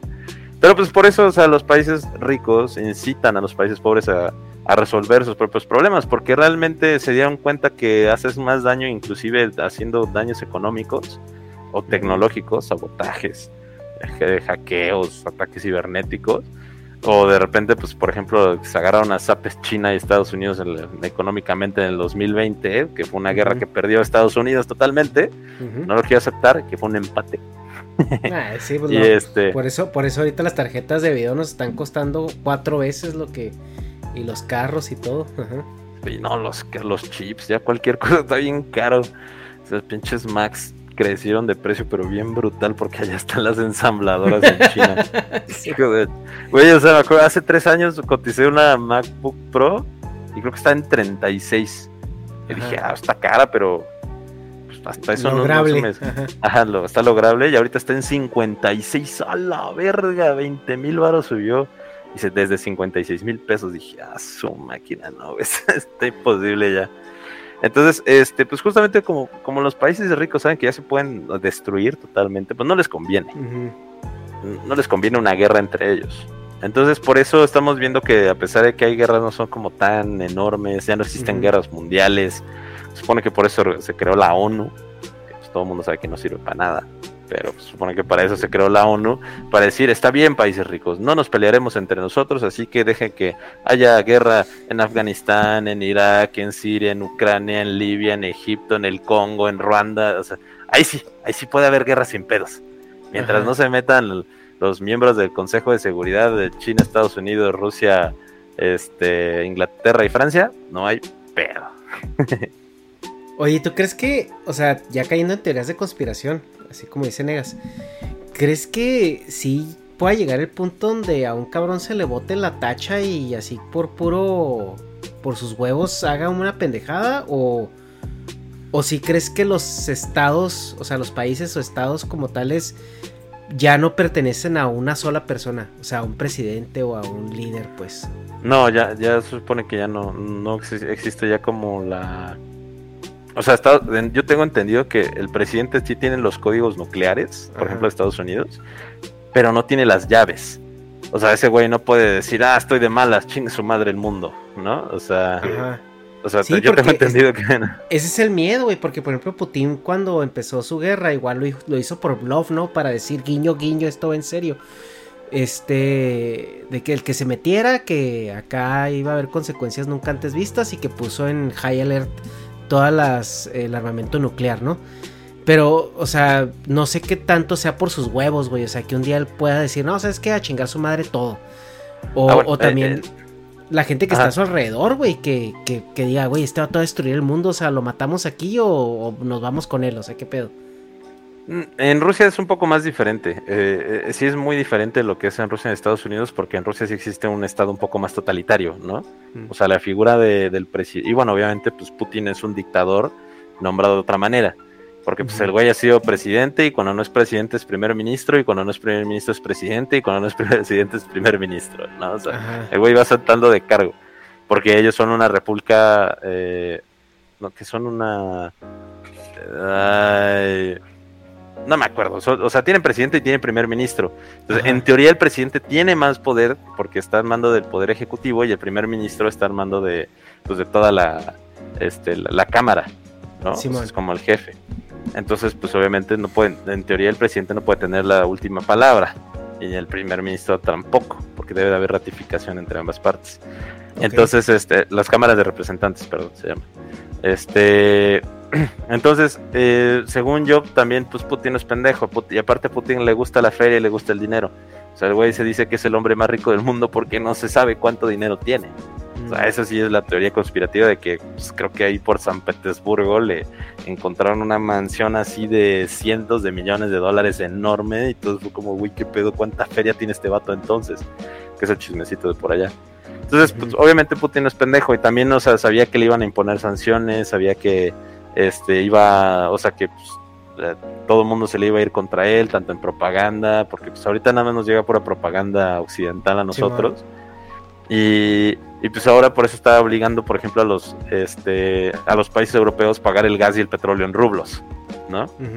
Es así como de, güey, a ti te voy a obligar a pagar en rublos para que incentives la economía rusa debido a, la- a las sanciones que me impusiste. Y ahora yo voy a comerciar con China, con China en rublos y yenes, ¿no? O sea, ya no en dólares. Entonces obviamente ya tenían previsto ese pedo, o sea, porque Putin no es un hombre nada pendejo. Pero sí, este, obviamente, pues también Putin sabe que, y lo ha dicho en sus conferencias, lo ha dicho así como de, hola, más que el viento tiró un sombrero y dije así como de, es que estoy solo. Y dije, ah, su máquina. este, o sea, obviamente, pues eh, Putin sabe las consecuencias que puede estar una guerra nuclear, inclusive manda, hicieron a- hacer un simulador, ¿no? De qué pasaría si se desatara la guerra nuclear y es así como, bueno, en primer lugar, en los primeros 20 minutos se, se va a la mierda el mundo, ¿no? Se estima, creo que 4 millones, 4 mil millones de muertos en los primeros 20 minutos de guerra nuclear. Entonces, o sea, obviamente nadie quiere eso. Porque pues, la guerra es malo para los negocios. Bueno, la guerra nuclear es malo para los negocios. Sí. Entonces no, no pasa nada. esperemos que no. Bueno, yo también decía, Esperemos. "Ah, no creo que Rusia invada Ucrania y de repente el siguiente día bolas invasión. Yo, ah, su máquina. Quedé, güey, quedé como idiota ante mis Oye, seguidores. y en ese, en, en la radiografía del conflicto en Ucrania, o sea, ¿crees que Putin, eh, ¿cómo se dice? Eh, so- o sea, desestimó lo que iba a hacer o si, si se está topando con algo que él, pre- o sea, se, por así decirlo, lo, lo pronosticó. Fíjate que Putin intentó hacer la misma estrategia que aplicó en Siria, que fue muy exitosa en Ucrania y no le salió tan chido. O sea, como de atacar por varios puntos y nada más utilizar a mis aliados, ¿no? Y uno que otro y yo nada más realizo bombardeos, ¿no? Los soldados rusos no, no van a, a actuar directamente. Inclusive hay anali- analistas eh, militares que dicen como, güey, es que Putin, o sea, sí está, está utilizando un chingo de armamento, pero realmente no está utilizando el armamento, ¿no? O sea, Ajá. Pon tú, todo lo que sobró de la URSS es lo que están usando ahorita. O sea, Ajá. no están usando como el armamento. Hasta que apenas ya lanzaron unos misiles, ¿qué se llaman? Subsónicos, una cosa así. O sea, que ya no hay ningún tipo de batería antiaérea que lo pueda detener. O sea, no existe. Y ya le dijo a Estados Unidos, mira, yo también tengo esto perro. ¿No? Entonces, este... Pero es, es algo muy extraño porque o sea, todo el mundo de repente ya veía así como que Ucrania conquistado en tres días. Ajá. Y de repente estamos viendo, pues obviamente, avances de los soldados ucranianos. Pero obviamente es por ayuda de Estados Unidos y la OTAN. Ajá, ajá. O sea, pues, güey, Ucrania no tiene feria para sustentar una guerra y, de- y están bien pinches armados con armamento de última tecnología, ¿no? Es Sí, un no. país tan pobre como nosotros, los ucranianos, están bien jodidos. O sea, y la neta, y lo- el armamento que tienen los ucranianos también era armamento que sobró de la, de la Guerra Fría, que le- se le fue donado, o que inclusive dejaron los rusos, ¿no? Dejó la URSS. O sea, hay una, hay una, este, una, una noticia bien cagada, pues de que los ucranianos bajaron un tanque que estaba así en un, pues puesto como monumento, lo repararon en chinga y lo están utilizando para pelear contra los rusos. ¿No? O sea, o sea, güey. Entonces, eh, son pues temas, pues, o sea, muy chistosos. Yo pienso que Putin sí no se esperaba ver esta gran reacción y pensó que iba a ser muy sencillo. O sea, entonces estamos viendo mucha guerra propagandística. Por ejemplo, ahorita la batalla más importante es el puerto de Maripol, de donde pues la gente está diciendo es que tanto los ucranianos dicen no, es que en Maripol no se han rendido y los rusos dijeron no, ya se rindieron. Entonces, o sea, estamos viendo como nada más batalla de propaganda y aquí en México no sabemos exactamente qué está pasando, ¿no? Porque no estamos allá. Y aunque estuviéramos allá, pues tampoco sabemos muy bien qué es lo que está pasando. Sí, justo porque eh, platicaba con Negas la semana pasada, el viernes. Porque pregunta Negas, ¿cómo, o sea, cómo crees que acabe o cuándo crees que acabe? Entonces, Yo creo que, la- o sea, la guerra sí no va a tardar en acabar, porque pues, la guerra es cara, la neta. Pero el conflicto es un conflicto que va a durar muchos años. O sea, porque sigue siendo el... O sea, hasta que Rusia no reconozca a Ucrania como un estado independiente, el conflicto va a seguir. Madres. O sea, así como Siria va a quedar así, pedos Sí. diarios. Pedos diarios. Oye, y el, el tema de la OTAN, porque al parecer el trigger event de esta guerra fue la OTAN, ¿no? Que Ucrania yo creo que ya se la solía, que, que ahí viene el diablo y dijo, eh, protégeme papi Estados Unidos o el que sea. Y, y ahorita eh, creo que los países nórdicos, Finlandia, Noruega, están aplicando, o sea, países que históricamente eran neutrales, ¿no? Y ahorita están aplicando ya la OTAN porque no sé si esto en mundos conspirativos sea de que es una conspiración para realmente ya poder derrocar al comunismo de una vez por todas o realmente si hay un si hay un miedo legítimo a que Rusia se le prende el foco también un día diga, ah, mira, me gustó ese terreno. Mira, eh, hay algo muy importante que acotar ahí. El comunismo ya no existe que no sea Cuba. ya el comunismo ya no existe. O sea, el comunismo se acabó en el 92. O sea, con la caída de la URSS, la caída del reino, el muro de Berlín. El comunismo ya no existe desde hace décadas. O sea, y la gente todavía sigue pensando, "Ah, es que Rusia quiere hacernos comunistas otra vez. Como de, güey, Rusia es un país meramente capitalista. Sumamente capitalista es, es Rusia. O sea, entonces es como una tontería, pues, eh, pensar que el comunismo sigue latente y que los países quieren cuidarse del comunismo porque pues eso ya no existe, ¿no? Entonces, eh, lo que sí existe, pues es la influencia rusa en el mundo, que es lo que se quiere evitar totalmente. Entonces, eso es algo muy, muy curioso. Eh, la cuestión de la OTAN, ya llegaron mis roomies. la cuestión de la OTAN es interesante eh, porque, por ejemplo, había una, un acuerdo que se Ajá. firmó con Rusia en que ningún país que tuviera límites con Rusia podía ser parte de la OTAN.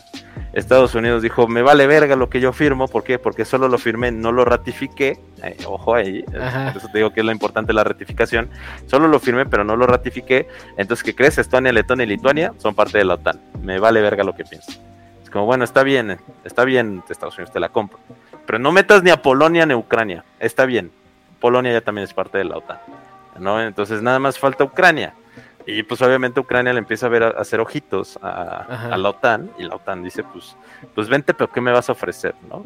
Entonces, pues, la, obviamente Ucrania dice, ponme bases militares, eh, te voy a hacer esto. Al otro día leí un chisme que, ah, que aquí les gustan las teorías conspiranoicas, es que se estaba construyendo una bomba sucia en, en. Ucrania.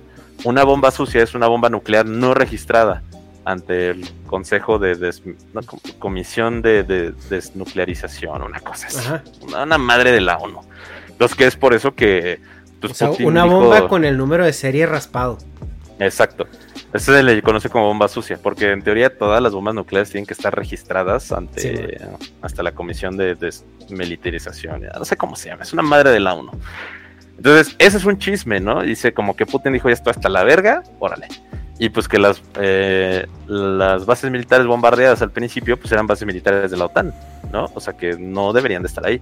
Por eso, pero pues la OTAN no puede decir como de, ah, perro, mataste a mis soldados, pues porque en teoría no deberían de estar ahí. Ajá. O sea, ese dice el chisme, ese dice la teoría, Sí, ¿no? O sea, son dos estas cosas. No te puedo decir como si es cierto.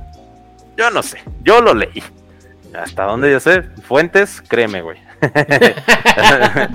Totalmente. Entonces, eh, con el vago.com, exacto.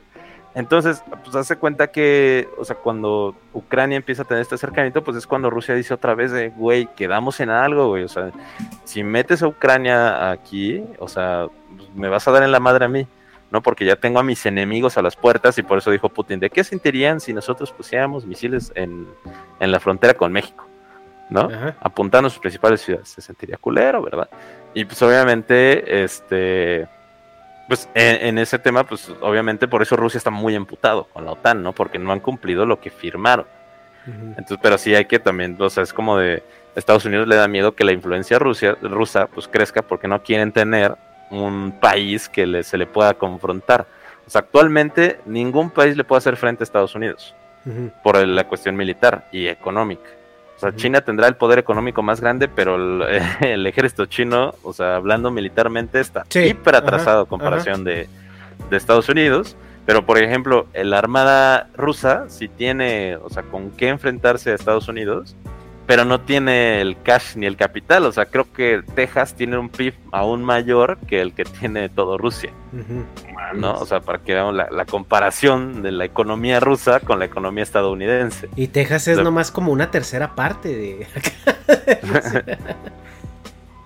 No es nada a comparación de Rusia, es así, una madrecita, una pulguita. No, es que es- Entonces, es, un pues- chiste porque pues Texas aquí es como una cuarta Ah, parte sí. de Estados Unidos. Sí, justo, ¿no? Entonces, o sea, entonces por eso, pues también como que hay muchos conflictos con la OTAN y luego ya de que dice Finlandia, dice Noruega, como de, bueno, pues nosotros no queríamos tomar bando, pero me estás obligando. Pues, obviamente por eso Rusia dice como, a ver, güey, tú y yo también tuvimos conflictos de territorio una vez, sobre todo con Finlandia. Ajá. durante la Segunda Guerra Mundial, que los finlandeses le dieron en la madre a la URSS, por cierto, muy curiosamente. Pero fue como nosotros tuvimos pedos alguna vez y no se me ha olvidado, porque aquí perdonamos pero no olvidamos. Entonces, es ese tema. O sea, igual como dice el Nega, son puros juegos geopolíticos, ¿no? O sea, de, de beneficio.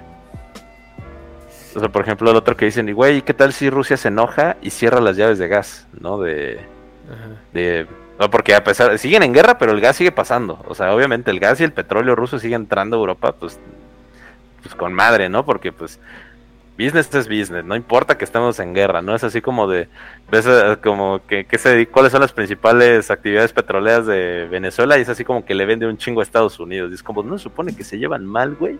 No, nada, ¿qué pasó, papi? O sea, Sí, los negocios son los negocios, ¿no? Ya después hablamos de otro tema. Que creo que fue Kamala, ¿no? Hace poco alguien fue a, a Venezuela. A precisamente Ah. a negociar ahí un pedo de compra de hidrocarburos.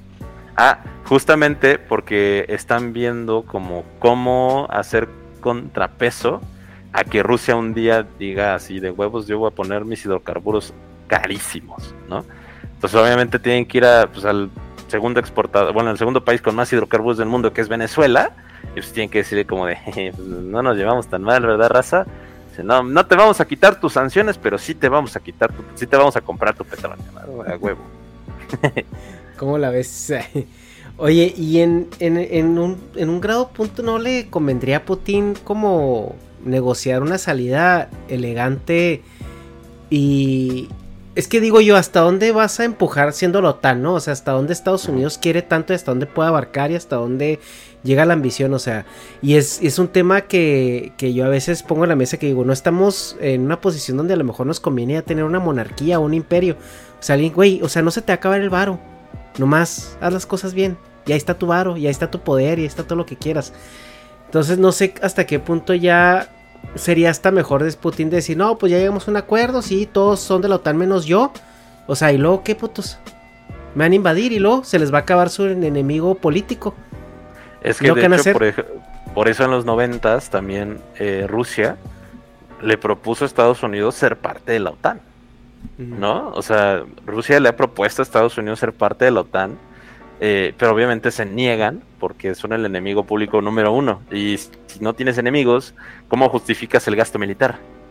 Sí, ¿no? Y, o sea, y no, no puedes tener solo un enemigo que te, o sea, que sería China en este caso. No puedes tener solo un enemigo, sino que tienes que tener muchos enemigos para poder justificar ese pedo. Y es así como de, y, y- y te puedes justificar absolutamente todo, ¿no? Sí, es bueno. como de, ah, eh, ¿por qué ganó Donald Trump eh, las elecciones pasadas? Ah, porque los rusos se metieron, ¿no? Ah, eh, ¿por qué Venezuela sigue siendo un país? Ah, porque está Rusia. Ah, ¿por qué hay desestabilización política? Ah, porque está China. O sea, e- es, ese tema. O sea, ¿cómo vas a justificar tus acciones a nivel mundial, los abusos, el gasto militar? O sea, to- todo este pedo si no puedes justificarlo con enemigos. Entonces, por eso es así como que, o sea, te juro que a Estados Unidos le vale verga si de repente dice, bueno, mira, yo no voy a dar más feria. Ucrania, yo te recomiendo que reconozcas a Donetsk y Luhansk como territorios independientes y que se acabe la guerra. ¿No? Y ya, o sea, yo me voy en paz porque ya Rusia y yo somos amigos. Entonces, obviamente, no, no conviene. O sea, no conviene para nada porque pues, a, a Estados Unidos le conviene más estarle vendiendo armas a Ucrania y así que pues esté entrando un chingo de dinero a decir como de, bueno, no, eh, a ver qué me, me dedico ahora. Creo que le voy a dar eh, free healthcare a los estadounidenses, ¿no? Y educación gratuita.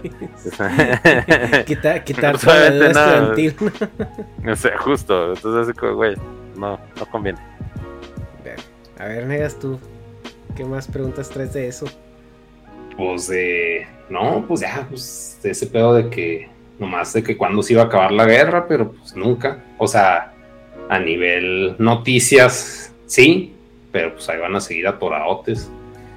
Y a toda. O sea, bueno, no, no sé qué sepas tú de eso, es que. O sea, ¿a dónde se va toda esa gente, güey? ¿O la matan? ¿O, o dónde vive ahora? Que está en Tijuana. Eh, está en Tijuana. Hola a todos. Es que, por ejemplo, ellos se le llaman refugiados y ellos están ahorita en el oeste de Ucrania, que es donde ahorita no hay guerra. Entonces ahí entra una, una organización que se llama la ACNUR, que es el Alto Comisionado de Refugiados de Naciones Unidas. Algo así. Ajá. Eh, ay, verga, yo estudié eso y no me acuerdo. Entonces, el ACNUR lo que hace es decirle a todos los países que están en frontera, así como de, güey, o sea, miren, la neta, estos güeyes son perseguidos por la guerra. eh, ustedes les voy a pedir que por favor abran sus fronteras y dejen entrar a la raza, ¿no? Y así le dice a todos los países. Así como, ¿quién me puede recibir un chingo de ucranianos? Ah, no, pues que yo. ¿Cuántos? Dos mil, órale tienes que pagarle los gastos, esto, esto, y tienes que asegurarles que cuando lleguen aquí, este, pues tengan casa, trabajo, no sé qué, y tengan la calidad de refugiados para que sean protegidos por el, el derecho internacional, ¿no? Y dice, bueno, ya no, pues, ya ningún país puede recibir más, porque, pues, güey, ¿dónde vas a meter cuatro millones de refugiados ucranianos? Sí, Bueno, entonces vas a hacer campos, o sea, con el alto comisionado también tiene cash, entonces van a hacer campos así de refugiados, ¿no? En las fronteras donde supone que están a salvo y hacen zonas desmilitarizadas. Entonces le dicen así a todos los bandos. O sea, ya sé que está bien culero, pero aquí nadie se puede meter, ¿no? Porque esto es territorio de la ONU y, y, pues no sean culos y no se metan. No pasa nada si lo hacen, nada más Pero se van a ver muy culos. mal. Pero no sean culos, ¿no? O sea, y pero pues, está de la verga, ¿no? Porque pues obviamente pues mandan de que los bueno, llegan médicos sin fronteras, llegan un chingo de organizaciones civiles, llegan un montón y pues ya les dan dinero, les ponen campamentos. Pero pues obviamente también, o sea, la ACNUR, bueno, pues, todo el mundo es así como de, güey, eh, a ver Hungría, a ver este Polonia, a ver eh, Moldavia. ¿Está recibiendo todos los eh, refugiados ucranianos? Sí, sí, sí, ¿cuántos puede recibir? No, todos los que quieran, que se vengan. A huevo, güey, pues ¿qué crees? Hay 6 millones de refugiados sirios que todavía están esperando entrar a Europa. ¿Los puedes recibir? Es como de... no, ellos no son güeros, carnal. Porque, güey, o sea, pues no si te acuerdan de las noticias de justamente la crisis de refugiados sirios, de cómo, o sea, Hungría militarizó toda su frontera y fue casi, casi sirio que vea, sirio que mato, ¿no? O sea, y, y se, se portaron bien ojete y ahora sí, no, hermanos ucranianos, aquí los vamos a recibir ustedes porque están en peligro. Gracias por no ser morenos y hablar un idioma europeo. Así que no, ustedes no entran al programa de Adopta una Ucraniana. Exacto. No, Yo no vi programa Adopta una Siria, güey. O sea, la neta. Oye, y esta. Ajá. Pero Dale, dale. ahí, este, con todos esos temas, güey, porque, o sea, sí están como que bien pinche densos, o sea, es como, Simón. no mames, o sea, no se acaba, güey. Le sacas y le sacas acá temas, pero, o sea, en tu familia son bien chairos. Eh, sí, mi familia sí es bien chaira, la neta. O sea, ¿y qué, qué viene siendo exactamente chairo? O sea, como propeje. Mm, fíjate que mi familia, o sea, todos, casi todos yo creo votaron por el peje en su momento. Pero ahorita ya todo el mundo está como, "Ah, ese vato se mamó. Ah, Inclusive así como, qué bueno que el abuelo falleció en paz descanse porque ah, ese vato sí era súper peje, así de peje es mi señor. y no Mesías y es como de chale. Qué bueno que el abuelo no lo vio porque estaría bien enojado, bien decepcionado. Pero pues es que también lo que está en pirata, bueno, es que pues tu abuelo, por lo que cuentas, también tiene estudios. O Ujú. tenía. ¿Sí o no? Sí, sí, él Sí, pues, era... o sea, sí se agüitaba, porque pues ahorita los pinches viejos están endiosadísimos, güey. No, O sí, sea, él ese sí se sí es su. Jesucristo, bien cabrón. Pues, No, Una él sí- él enajenación. Sí, sí- sí se agüitaba él, era así como que de repente se sacaba de pedo, ¿no? Me acuerdo que yo, yo con él los domingos desayunaba, usualmente, y él todos los domingos leía la jornada. Entonces se ponía a leer y así como de chale, güey. O sea, como que sí se decepcionaba, ¿no? De que de repente cierto político, bueno, antes era el PRD, ¿no? Del PRD Sí, le salió esto o lo otro. Es como chale este güey, ¿no? No, pues esta mamada. Es que Entonces, por eso se me hace un- cansado todo ese pedo, porque, o sea, como que nunca va a dejar de salir cagada, güey. Es como, no sé, tapar una reja así con los dedos, de que pues no. No, güey, aparte uno que lo está investigando, así es como de que te enteras de cada mamada. Dices, como, chale, güey. Qué bueno que voy al psicólogo, güey. Neta. Güey, cuando hice mi tesis, neta, yo estaba bien deprimido, güey. Dije, pinche humanidad es una mierda, güey. O sea, pero ojete, güey. O sea, por ejemplo, de que leí de que hubo un ataque químico con armas químicas que están prohibidas en el mundo, este, a un hospital de niños en Siria, en Alepo, la ciudad de Alepo de Homs, no Ah, me acuerdo. Y ya pues fue como que Rusia dijo como no fuimos nosotros, Estados, dijo, Estados Unidos dijo no fuimos nosotros, el gobierno de Bashar al-Assad no fuimos nosotros, y todos echaban la culpa entre ellos, llegaron expertos, investigaciones de que fue falso, que fue real, que la chingada, sí, que no. Al final al cabo nada más se murieron 64 niños por armas químicas y nadie salió culpable. Y te quedas así como, güey, qué verga, pinche humanidad, mierda, güey, o sea, Sí, y sí te quedas así como pensando, ¿no? Y pues sí le pierdes un poco de esperanza a la humanidad y todo el pedo, pero pues ya después dices como, bueno, pues, ¿qué se puede hacer, güey? Siempre ha sido igual de ojete. Simón. Sí, pues yo, por ejemplo, o sea, si topas a los migalas, si los consumes o no. Sí. O sea, yo no entiendo cómo. Bueno, pues el santo sí se le nota que está turbo pinche amargado. Que ese güey sí, como que era turbo chairo. O sea, estoy amargado, pero pues como que en- por poca tolerancia. Pues ese güey, como que sí, o sea, aparte que no tiene tan tanta tolerancia, no la expresa. Pues yo creo que es porque pues, está en el pedo de la política y ahí, pues puro pinche marrano, güey. O sea, pero. O sea, qué chingados iba con eso.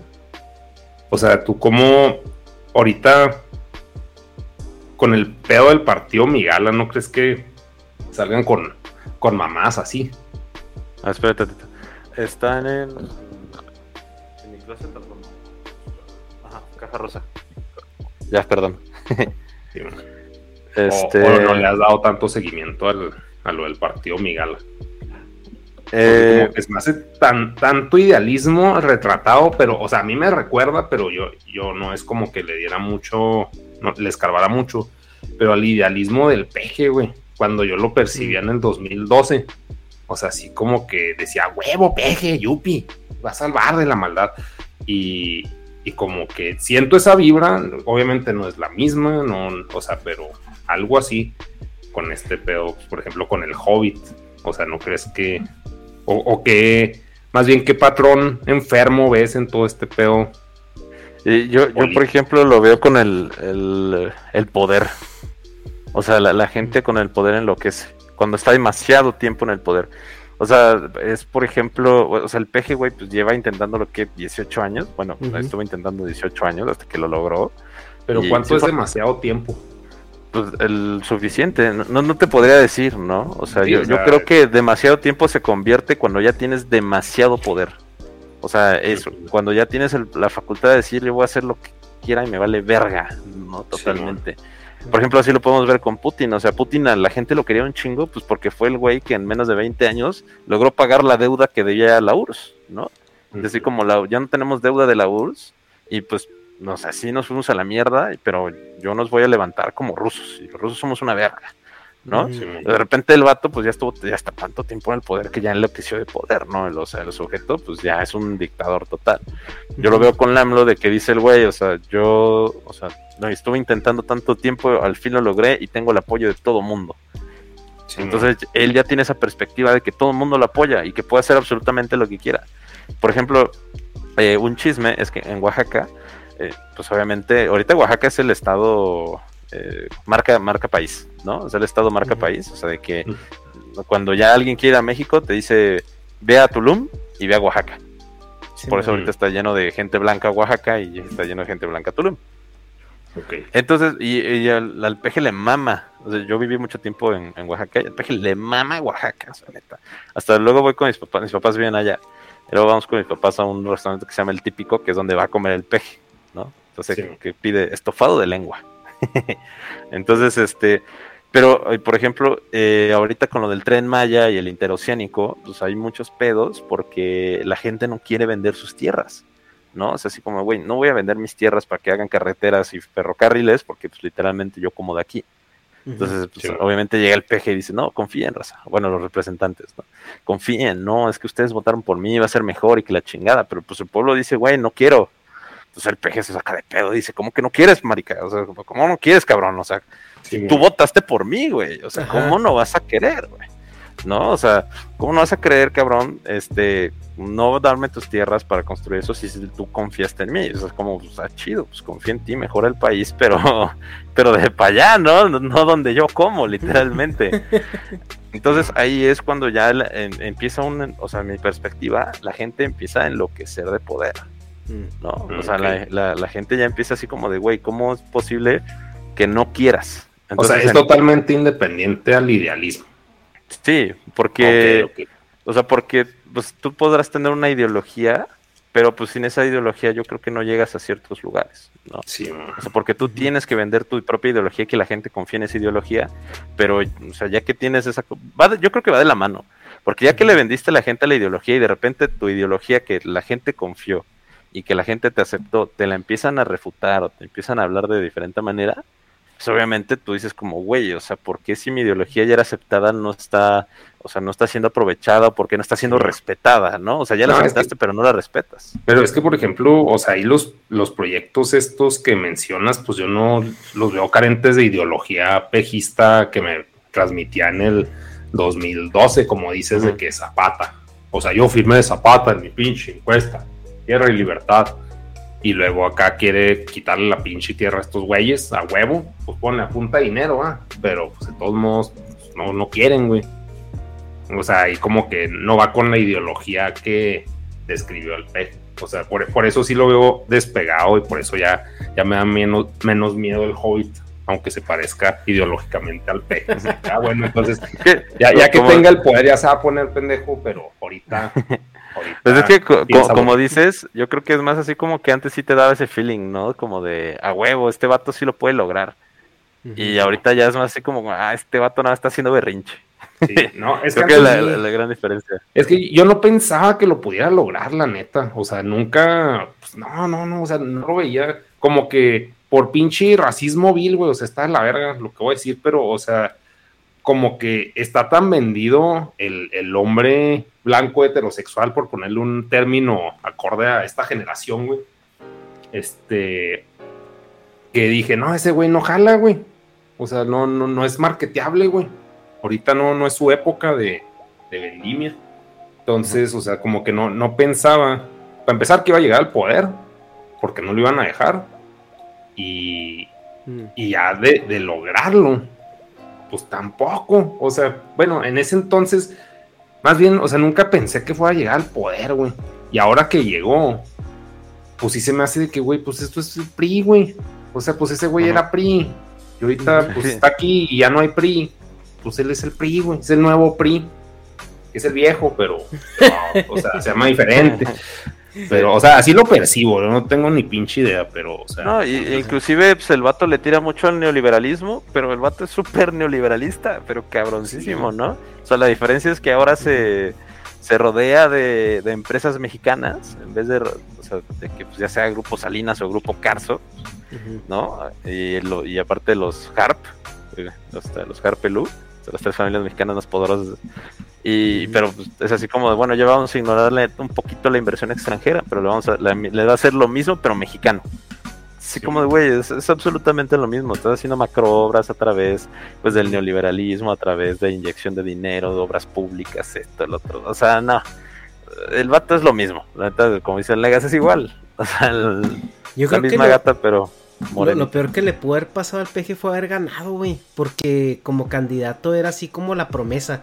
O sea, si el vato nunca hubiera ganado, hubiera sido como, como el este Cuauhtémoc Hubiera Cárdenas, sido un ¿no? colosio. No, hubiera Ajá, sido hubiera un sido un colosio. colosio y hubiera sido un insurgente que, que quedó ahí en la batalla. O sea, y todo el mundo se hubiera quedado como que no, este vato nos hubiera sacado de la miseria, ¿no? Como, como Cuauhtémoc Cárdenas, que todo el mundo también le tenía un chorro de fe así tipo peje en su momento, en los ochentas. Pues es Y- que más bien eso es lo que tú percibes, ¿no? Porque si hay viejos que sí se la están creyendo, güey. El que Pues creyendo porque- El marketing de la 4T. y de Lo que pasa es de que es un culto. O sea, yo ahorita lo veo operando como un pinche culto, güey. O sea, No, pues no el te lo traje, niego, el, pero, el pues, o sea, invisible del rey. Pero a ese güey no es como que, o sea, lo peor que le puede haber pasado, pues no, güey, más bien es lo mejor que le puede haber pasado a ese güey. Es, es que O sea, ahorita, yo creo que ahorita no se, no se alcanza a ver completamente, pero yo estoy casi seguro, güey. Y ahorita ya se está viendo porque ya, ya sufrió el primer gran descalabro de su sexenio, güey, que es que le dieron para atrás en la reforma eléctrica. Entonces ahí, o sea, la oposición dijo, ya vas de salida, güey. Ya te quedan dos años, poco más de dos años, y no has hecho ni verga, güey. No vas a hacer ni verga y tu partido está hecho mierda. O sea, básicamente eh, la oposición está vaticinando que ahí con él van a ser y va a morir ese movimiento. O sea, porque si tú ves Claro ahorita no, pues, Morena, pues, que güey, no- no hay está deshecho, está hecho mierda, güey. Morena está hecho mierda. no, pues, No, pero sigue siendo el más fuerte. Es el único Sí. que está vivo, cabrón. Sí, es el único pero, vivo. pero el peor es que todos, todos están peleando entre ellos. O Es sea, por pues sí, güey, pero pues, anyway, es el menos peor, güey. O sea, así como hecho, que pues, es filas, por eso porque- que sigue presente, por eso dice como, a ver quién va a ser el próximo presidente, ¿no? sí, o sea, no. O sea, Yo porque creo que va a seguir siendo Morena, güey, el siguiente. si no es Samuel García, va a ser Morena. Va a no La sé neta. cuál es peor, ¿no? Sí, exacto. Para que saquen los pozos de agua de todo México. Bueno, es que no, yo de Samuel García no tengo ni idea, güey. O sea, nomás como que su campaña política, pues fue meme en mi este Fue- círculo de alcance, pero. Fue la qué morrita, güey, su haciendo. campaña política. Sí, Samuel García no es gobernador, es su, su esposa la gobernadora, la verdadera gobernadora. La Mariana. ¿Mariana Pues- Rodríguez se llama? Mariana. Rodríguez. Pero sí es cierto eso que dicen que ahorita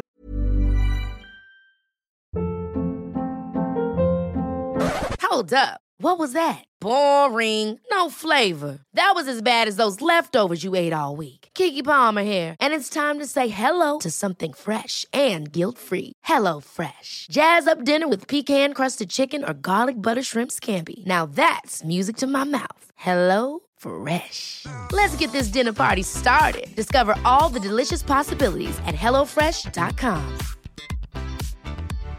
Hi, I'm Daniel, founder of Pretty Litter. Cats and cat owners deserve better than any old fashioned litter. That's why I teamed up with scientists and veterinarians to create Pretty Litter. Its innovative crystal formula has superior odor control and weighs up to 80% less than clay litter. Pretty Litter even monitors health by changing colors to help detect early signs of potential illness. It's the world's smartest kitty litter. Go to prettylitter.com and use code ACAST for 20% off your first order and a free cat toy. Terms and conditions apply. See site for details.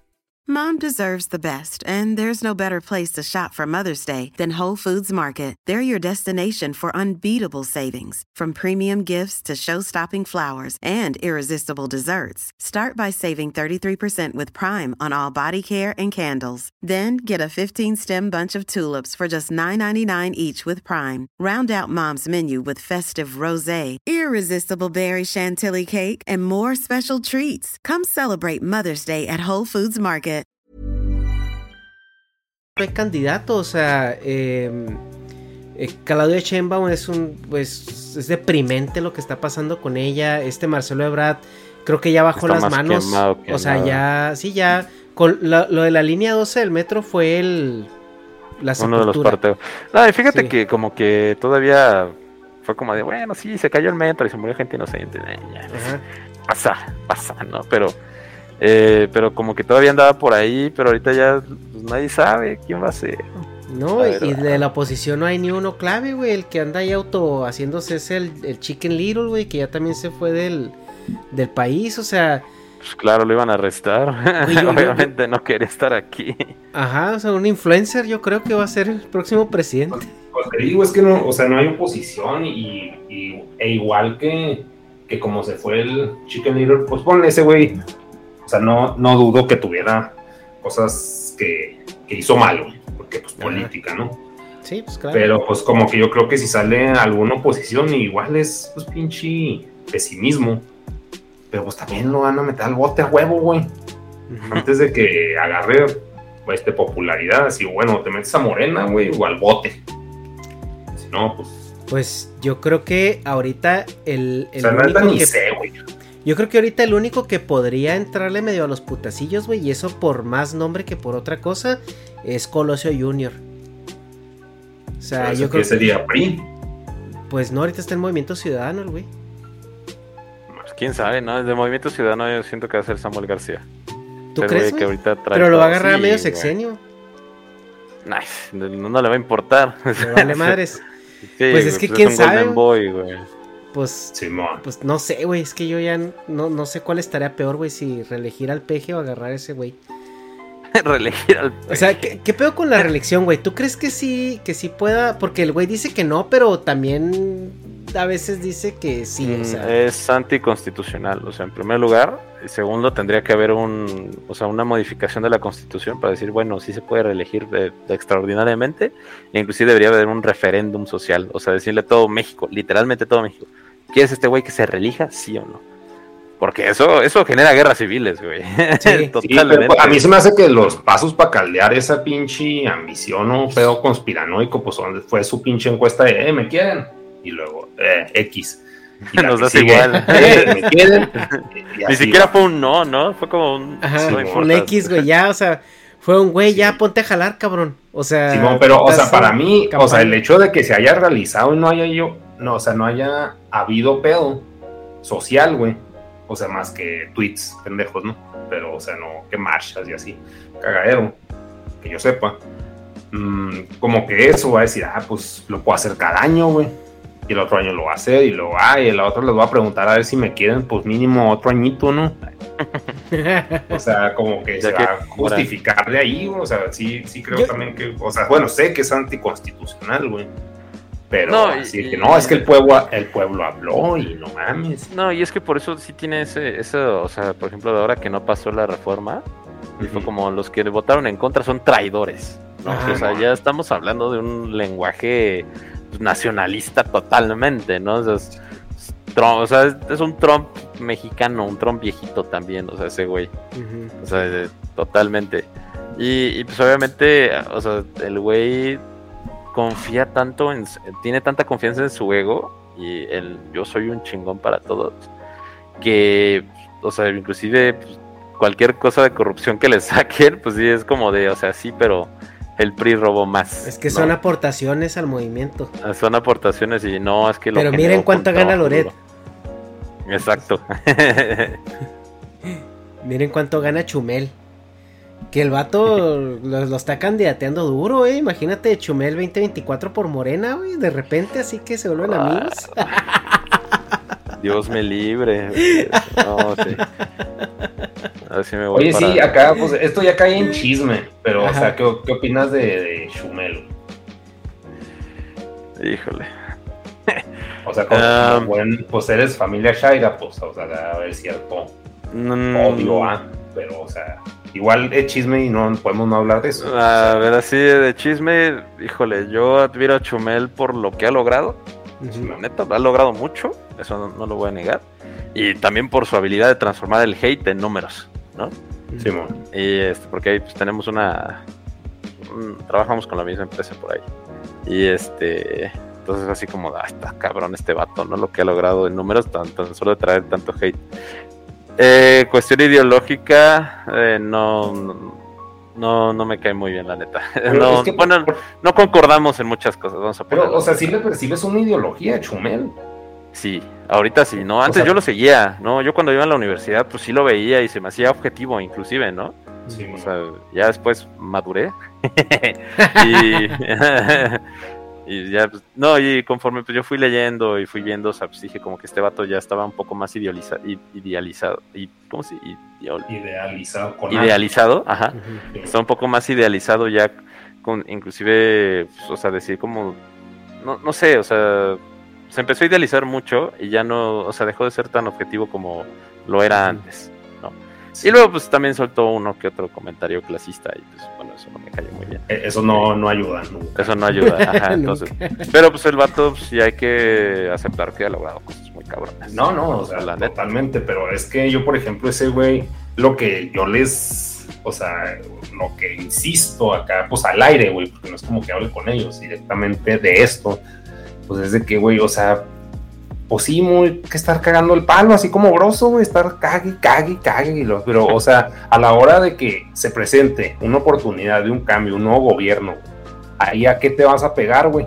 Y así no, o sea, yo percibo que no se va a pegar a ni verga, güey. O sea, ¿por qué? Porque pues es más importante mantener la pinche empresa, obvio, bueno, eso pensaría yo, que establecer una ideología bueno, en este caso vamos a decir partidista, porque pues es lo que te ponen a escoger partidos, güey. O sea, no, y es, que, sabes que también es pues así como de cómo realizarías tú el cambio y muchos de estos, eh, de estos personajes se abstienen a, es que yo no quiero realizar el cambio, sino quiero criticar. Ajá. O sea, o sea ¿qué harías tú? Y es como, no puedo decir yo porque lo mejor es incorrecto, pero lo que vos sí voy a hacer es como analizar.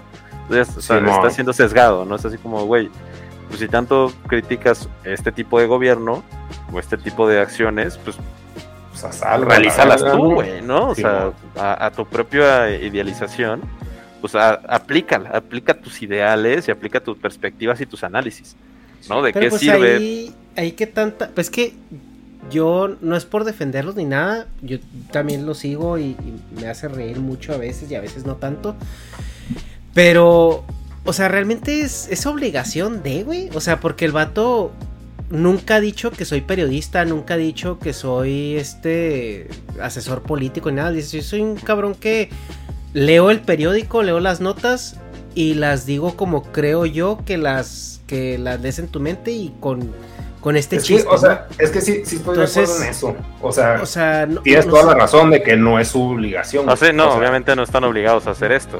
Ah, y, también no, o sea, yo no veo ideología en ellos, güey. O sea, yo sí los veo como que. o sea, como que nomás traducen. pasar la caca ya. Ajá, o sea, como que traducen al vulgo historias o por ejemplo noticias que yo leo de que ah pasó esto y dice ah no mames se va a cagar el AMLO y esos güeyes te dan la nota que ya está escrita en otro lado, pero con esa, con ese tipo de, de acercamiento, pero... No, inclusive con este güey, pues sí tengo, por ejemplo, la, misma de que siempre me dicen es que, y así te crees historiador, y es como, güey, yo no soy historiador, ¿no? Así como este vato también dice, yo no soy periodista ni nada, soy como analista, podría decir, ¿no? Porque hace análisis, o sea, transmite, comunicólogo, ¿no? Y eso es comunicólogo. Pero pues también, o sea, o sea, también tienes razón, o sea, concuerdo así como, bueno, tampoco tiene la obligación, nadie tiene la obligación de, decir como, bueno, yo voy a hacer un cambio en México, eh, voy a ser presidente, ¿no? Como niño de secundaria. y este, pero, o sea, también yo he llegado como percibir, o sea, mi perspectiva así como que ya no, no está haciendo, o sea, deja de tener como objetivo de informar y se ve que nada más está como atacando. O sea, y de hecho muchos analistas muchos este, comunicólogos que se dedican ya a la política me he dado cuenta de eso. ¿no? O sea que, por ejemplo, terminan de ser objetivos y empiezan a, en vez de informar, se siente más como un ataque lo que ya están diciendo. Oye, pero ¿no crees también que eso está respondiendo a la política que está haciendo Morena? O sea, porque la política de Morena es, güey, súper agresiva, súper ñera. O sea, el mismo presidente usa las mañaneras para descalificar, para este absurdizar, para ridiculizar, o sea, desacreditar. O sea, yo creo que ya nunca había visto un, un presidente, güey, que le dedicara tanto tiempo a los pinches chismes de lavadero y abrir el hocico así de, de esa manera tan irresponsable. Pues sí, pero yo creo que es rebajarte a lo mismo, ¿no? O sea, yo Pues- pienso que, bueno, mi perspectiva ya es como responder a esos ataques, es como rebajarte. Por eso yo, o sea, yo personalmente, pues que he recibido como muchos ataques de historiadores y estos, como prefiero, o sea, Sí, pues así quedarme que es callado. ok. Sí. Ok, pues sí, chido, no te caigo bien. Y ya, ¿no? O sea, obviamente. A Intentar como llevarlo a eso, o sea, y de hecho también lo aprendí cuando tuve el tema con la academia, ¿no? Que de repente, pues un chingo de académicos de historia empezaron a, a, pues, a tirarme hate y es así como, es que tú le estás quitando la seriedad, ¿no? Y es como de, es que está bien tu formato, pero tiene, o sea, tienes errores históricos. Es como, pues sí, pendejo, no soy historiador, güey. O sea, yo no puedo entrar a las mismas bibliotecas que tú, güey, no tengo el acceso a toda la información que tú tienes. O sea, para mí es eh, Wikipedia y las bibliotecas públicas, ¿no? O sea, tengo acceso a la de la UNAM. Eh, bueno, yo- por eso las bibliotecas públicas.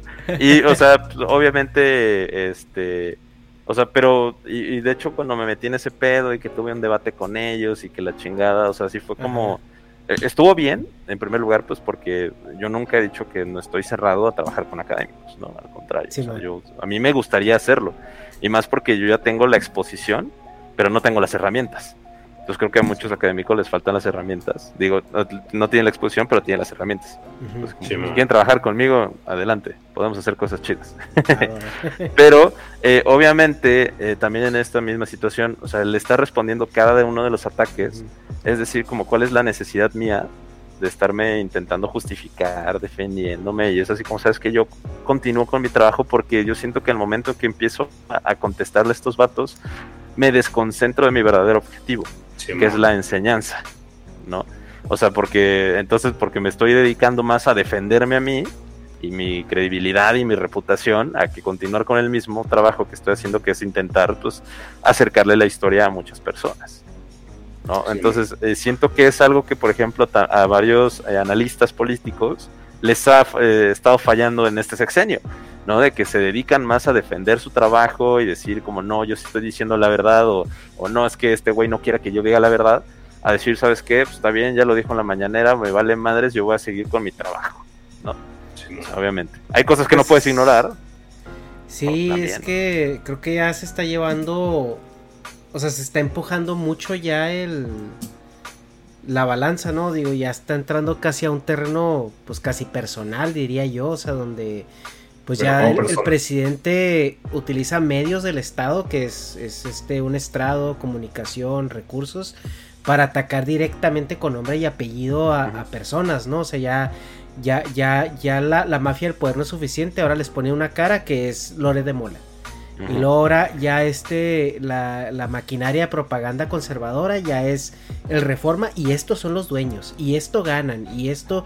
Entonces, o sea, yo sí siento que este mismo, porque yo lo he visto, o sea, y, y todo este eh, eh, análisis político, esta crítica política se ha vuelto muy ácida, eh, pero no es porque los periodistas hayan cambiado. O sea, porque por ejemplo Chumel, yo pues lo sigo desde que empezó porque pues yo tengo muchos años viviendo acá en Estados Unidos y, y mi única manera de informarme las noticias era YouTube y un amigo me, me recomendó Chumel y, y era como un informe comprensivo de lo que estaba pasando, ¿no? Pero yo recuerdo que el vato no, no, no dejaba en paz a Peña Nieto, güey. O sea, Peña Nieto se lo traía de bajada siempre y, y siempre lo criticaba y siempre lo... O sea, pero Peña Nieto nunca se metió de esa manera con reporteros ni nada, ¿no? Y, y, y Andrés Manuel sí está jugando un juego bastante, diría yo, naco, la verdad. Pues es que eso, eso hace ver la, la calidad de gobierno que tenemos, ¿no? O sea, por eso te digo que el vato eh, comenzó de, o sea, de que ya que se sienta como un cambio político, a que nada más está haciendo berrinches, ¿no? Entonces así como está haciendo el berrinche de que él no puede ser el malo, o sea, los malos tienen que ser a huevo otras personas, ¿no? Y si son las personas que no están pensando como él, que no opinan como él y que pues, obviamente lo exhiben y lo exponen, que son los periodistas en este caso y que pues, también, o sea, también se ve relacionado pues que, que es uno de los sexenios con más periodistas asesinados, ¿no? En México. Inclusive pues eh, que con esa cartita que le mandó al este ¿cómo se llama? al Parlamento al Parlamento Europeo. Ajá, el Parlamento Europeo. Que fíjate que tiene mucho, aunque la gente no piense, o sea, piensa que fue una mamada, sí fue una mamada cómo está redactada esa carta, pero tiene mucho sentido, porque viene relacionado directamente con la doctrina Estrada y el, este, los estatutos de política exterior mexicano que es así como de que les valga, ahí aparte la doctrina Carranza, que es así como que les valga absolutamente verga lo que haga en mi país, no se pueden meter. Eso dice la doctrina Estrada básicamente, ¿no? La no intervención y la no injerencia en asuntos internos. Resumida.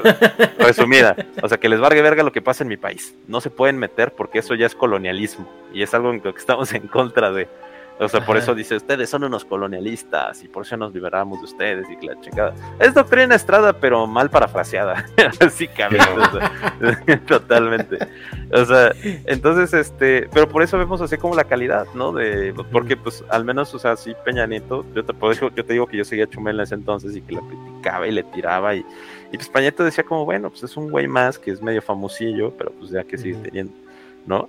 Ahora, el, tema de AMLO, yo, yo, a mi perspectiva, AMLO lo ve como un, o sea, una persona ya conflictiva, ¿no? Que le quiere cambiar el pensamiento al pueblo bueno, ¿no? Ya quiere que no existe el pueblo bueno y Chumel es un peligro para el, pueblo bueno, ¿no? O sea, tengo que a pesar de que yo no, yo no comparto muchas ideas con Chumel y no es mi persona favorita de, las redes sociales, o sea, yo, o sea, sí puedo defender eso, ¿no? De que el presidente lo ataca mucho, porque lo ve como un peligro, ¿no? Hacia la mentalidad que él está intentando sembrar de que yo soy bueno y soy el salvador de México.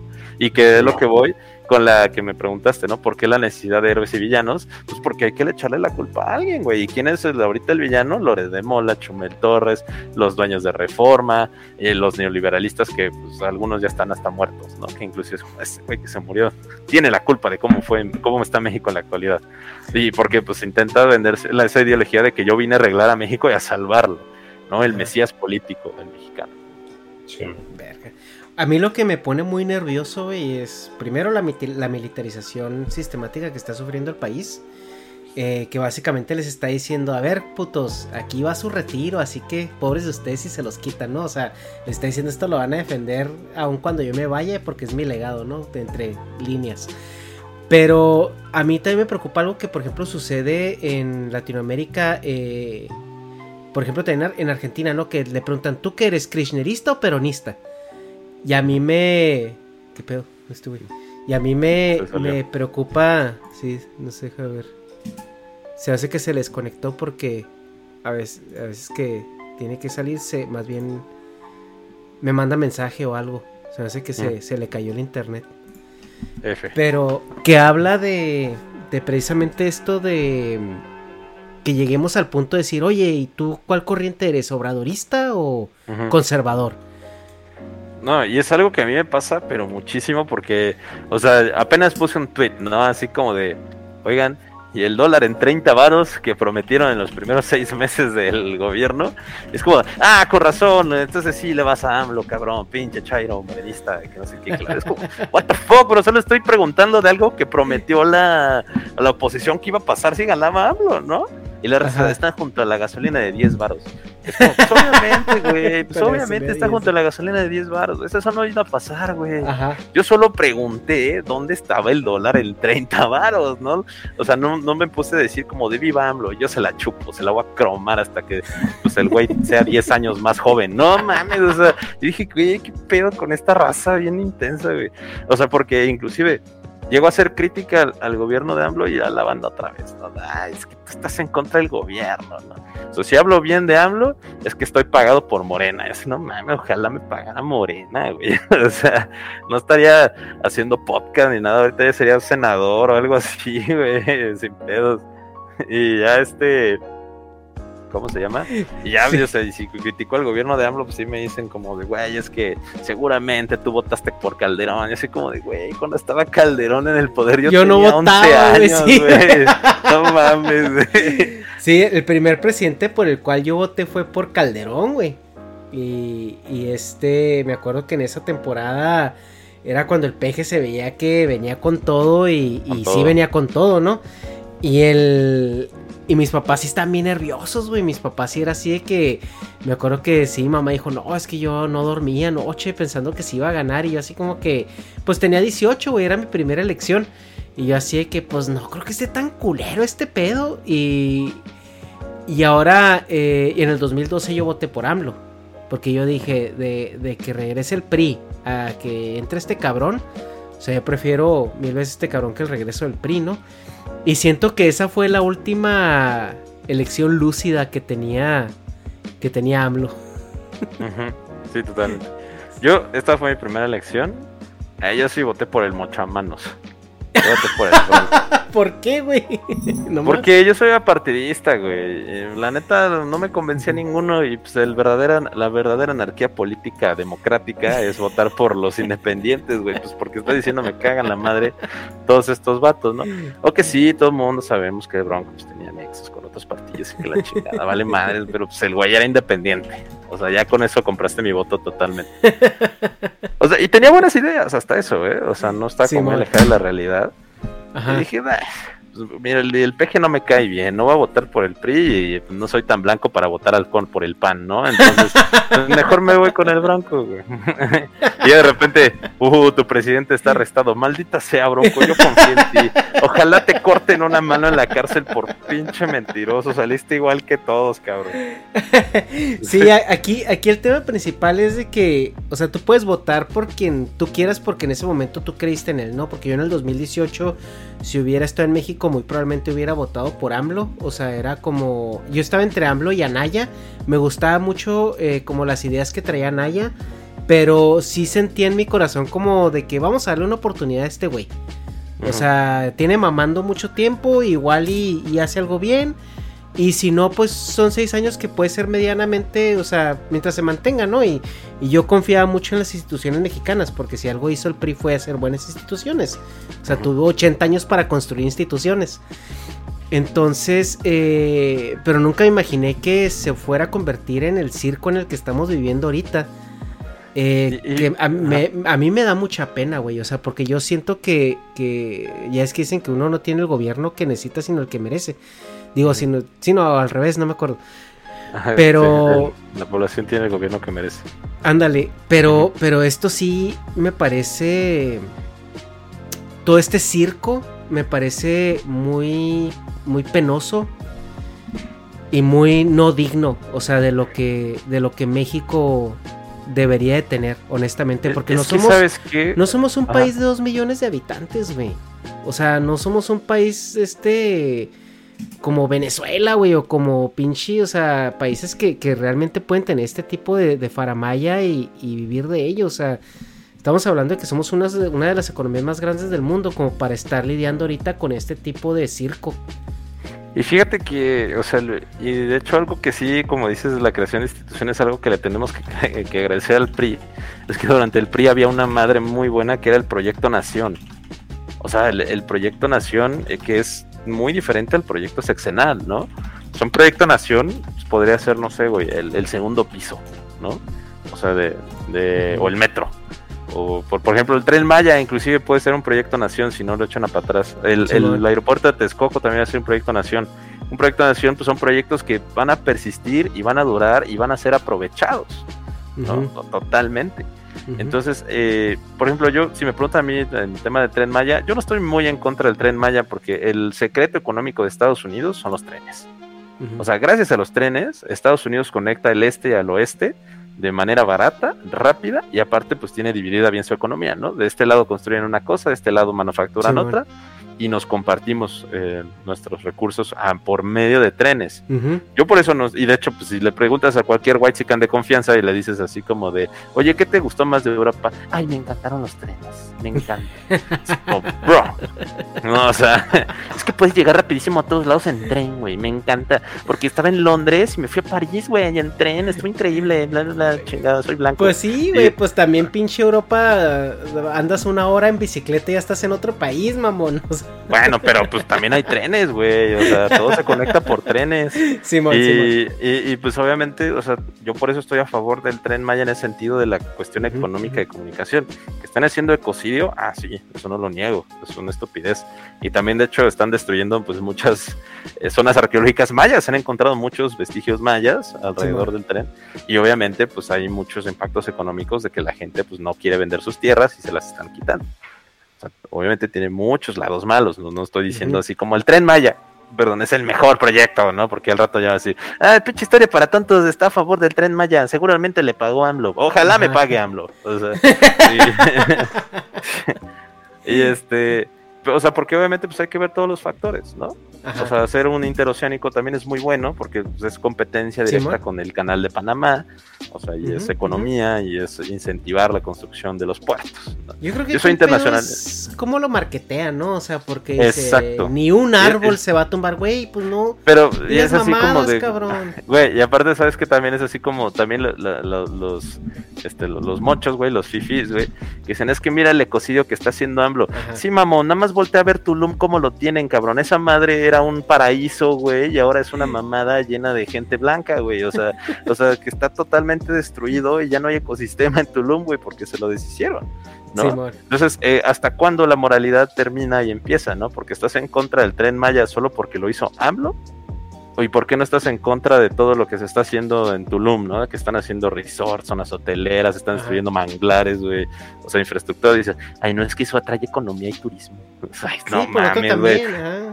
El otro y, y sabemos, güey, sabemos que cualquier obra de este tipo, o sea, va a tener impacto, ¿no? La idea es hacerla. Claro. Y, y, y, y- y también algo que a mí me conflictó mucho es que dicen, pero es que el PRI robó más, pero es que ¿dónde estabas cuando, güey? Es que el pedo es de que a mí me prometieron que estos iban a ser diferentes. O sea, si me E- Ese dicho... también es el, el tema, ¿no? Sí, o sea, si O me sea, hubieran dicho, gente- vamos, a, vamos a hacer lo mismo, güey, vamos a seguir la misma línea, estos son nuestros métricos, etcétera, etcétera. Va, güey. Pero, Es como, como el presidente municipal de Nayarit, creo que dice como, bueno, sí, yo también robé, pero poquito. pero poquito. Ajá, exacto.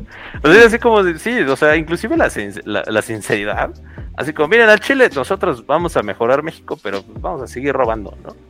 o sea, bueno, está bien, güey. Todo el mundo sabe que los políticos roban, está bien. Mientras hagas un cambio, pues, está chido.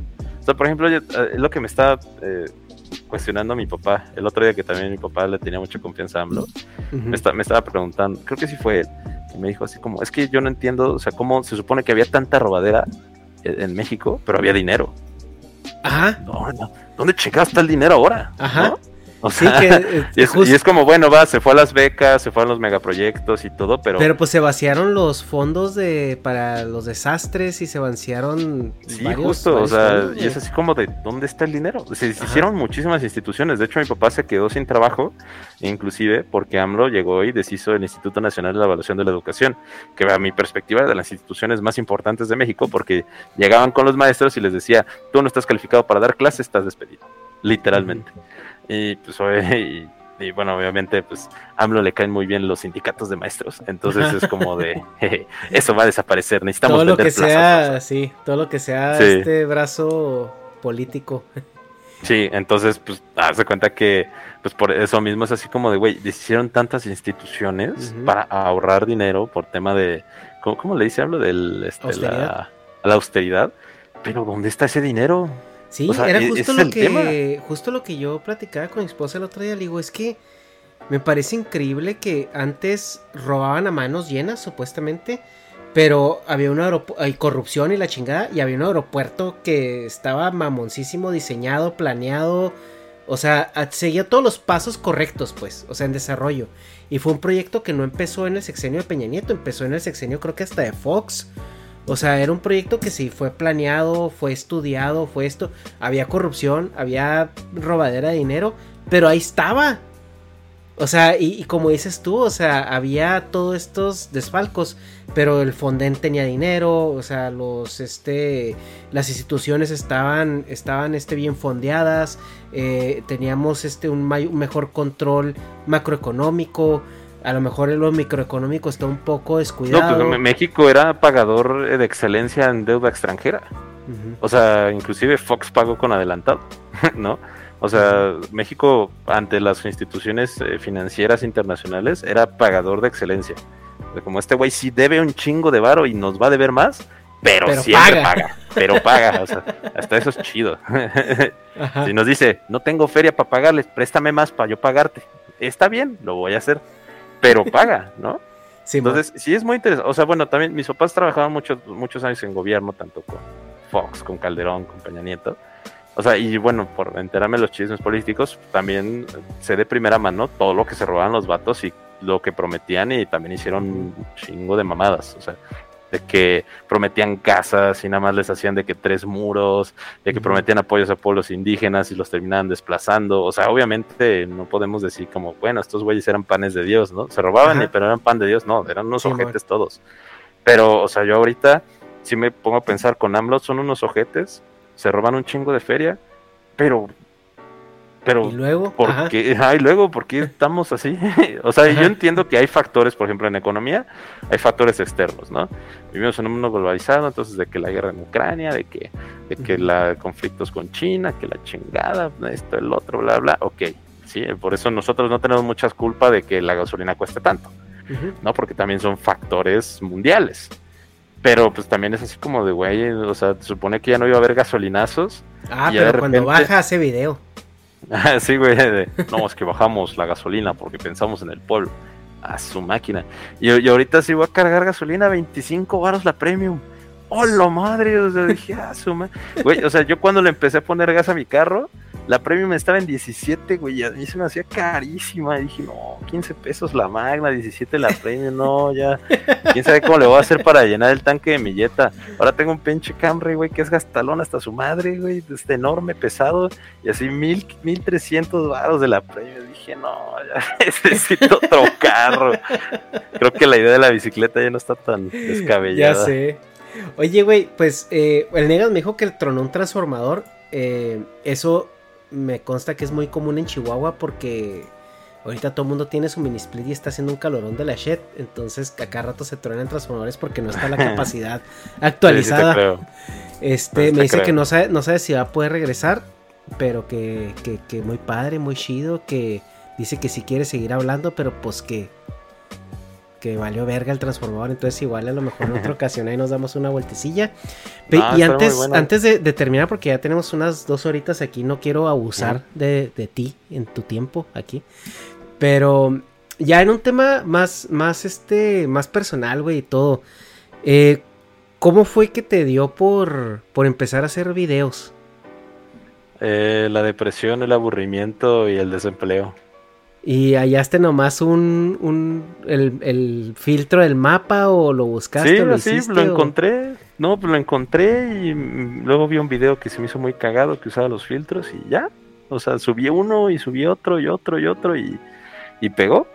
O sea, realmente no fue algo premeditado ni planeado ni nada. O sea, sí, pues de repente me puse a investigar, leer, no sé cómo ser TikToker, ¿no? Totalmente. Y, pues ya, o sea, dije, pues tengo que subir dos diarios y empecé a trabajar en esto así, tras, tras, tras, tras, tras, y pues ya, pegó chido.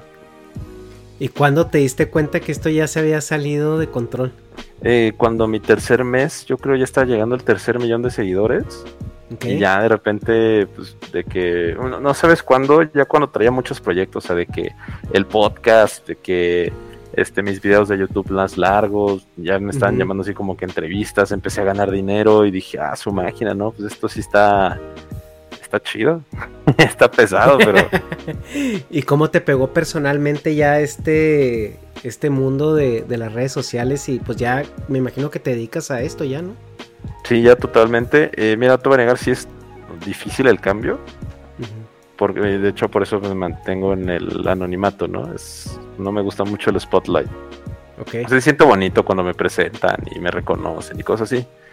Pero la verdad, pues me gusta mucho ir a un restaurante y poder comer tranquilo, o sea que, pues no sé, luego que solo con mis amigos que son más reconocidos, desde que estamos comiendo, llega la gente y pide toma de fotos y así, entonces se vuelve un poco incómodo, ¿no? Porque no puedes como disfrutar bien tu actividad. O sea, por ejemplo, tengo un amigo que es el Dar Ruso. O sea, el Dar Ruso no puede ir al centro de la Ciudad de México. Simplemente no puede. O sea, la gente lo reconoce, se la amontona, se aglutina, se toman fotos y no, puedes hacer nada. Y dije, bueno, ¿hasta cuándo es, hasta, como diría el Negas, hasta cuándo es demasiado? ¿no? Entonces ya dije como, pues mejor que sí, pues yo me presente y me reconozcan uno que otro, pero tranqui. La neta más tranqui. Ok, va, va. ¿Y qué, qué traes ahorita? ¿Piensas seguir, o sea, con TikTok o va a llegar un punto donde vas a vas a migrar a otra plataforma? ¿O cuál es como lo que te gustaría que desembocara todo esto de redes sociales? Eh, pues ahorita sí, o sea, le estoy metiendo de que TikTok, YouTube, este, Facebook. Pero realmente lo, lo que yo siempre realmente quiero es como abrir em, pues, una empresilla, por ahí un negocio, lo que sea, para poder, este, pues, mm, mm, no vivir de historia para tontos, sino vivir de teca, ¿no? Ok. O sea, porque a mí me gustaría vivir de teca, no, no meramente de historia para tontos. Entonces, eh, sí, obviamente voy a seguir con este proyecto hasta donde pues, se pueda. Lo voy a explotar, o sea, afortunadamente pues hablo de historia, tengo muchísimos temas, ¿no? O sea, nunca se me van a acabar. Y de hecho algo muy cagado es que siempre me puedo actualizar en historia, ¿no? Entonces, con estas actualizaciones puedo hablar de los mismos temas, pero ya un poco con información más clara, con nueva información, o sea, inclusive si me llegué a equivocar, pues hacer correcciones. Va, va, va. No, si es que, eh, no, pues de entrada, pues te felicito por el, el esfuerzo. La verdad es de que cuando, cuando me topé por ahí, realmente no sé si fue antes o después, pero yo me topé con los reels en, en YouTube. No, porque no, Ujú. realmente no, no, no entro a TikTok mucho. Este, sí tengo cuenta y todo, pero honestamente no, no, no, no entro muy seguido. Y más porque mucha gente que tiene TikTok lo sube a YouTube de todos modos. Pero desde la primera vez que me topé con el, con un primer reel ahí contigo, me gustó mucho la manera en la que divulgas la historia. O sea, obviamente como le metes tu jiribilla y el giro de tuerca ahí en, en cada, en cada parte. Y, y está haciendo una labor muy importante porque yo sí considero que la historia es un tema que, como dice Negas, a, a muy poca gente le apasiona. Y tú lo haces de una manera que, que las personas se interesan a ella y, y les suena divertido y se te queda más en la mente. No, pues muchas gracias, la verdad, sí. Entonces es el objetivo realmente. No, qué bueno. Y pues bueno, este, yo ya ahorita no tengo más preguntas, como te digo, sí, este güey sí tenía más, pero pues valió verga. Sí. Cosas de provincia. Ándale, sí, duele porque es cierto. Pero te agradezco mucho que te hayas tomado el tiempo, te agradezco mucho la invitación. Negas me pidió que me despidiera de ti. Ahí luego te mando ahí un audio que me mandó por WhatsApp, yo creo. Pero este, muchísimas gracias y pues no sé si tengas algo más que, que quieras comentar. Eh, pues no, yo creo que ya sería todo. Muy bien. No, muchas gracias por la invitación. Todo muy No, padre. a ti. Chavos, pues muchas gracias a todos. eh, nos vemos a la próxima. Bye. Bye.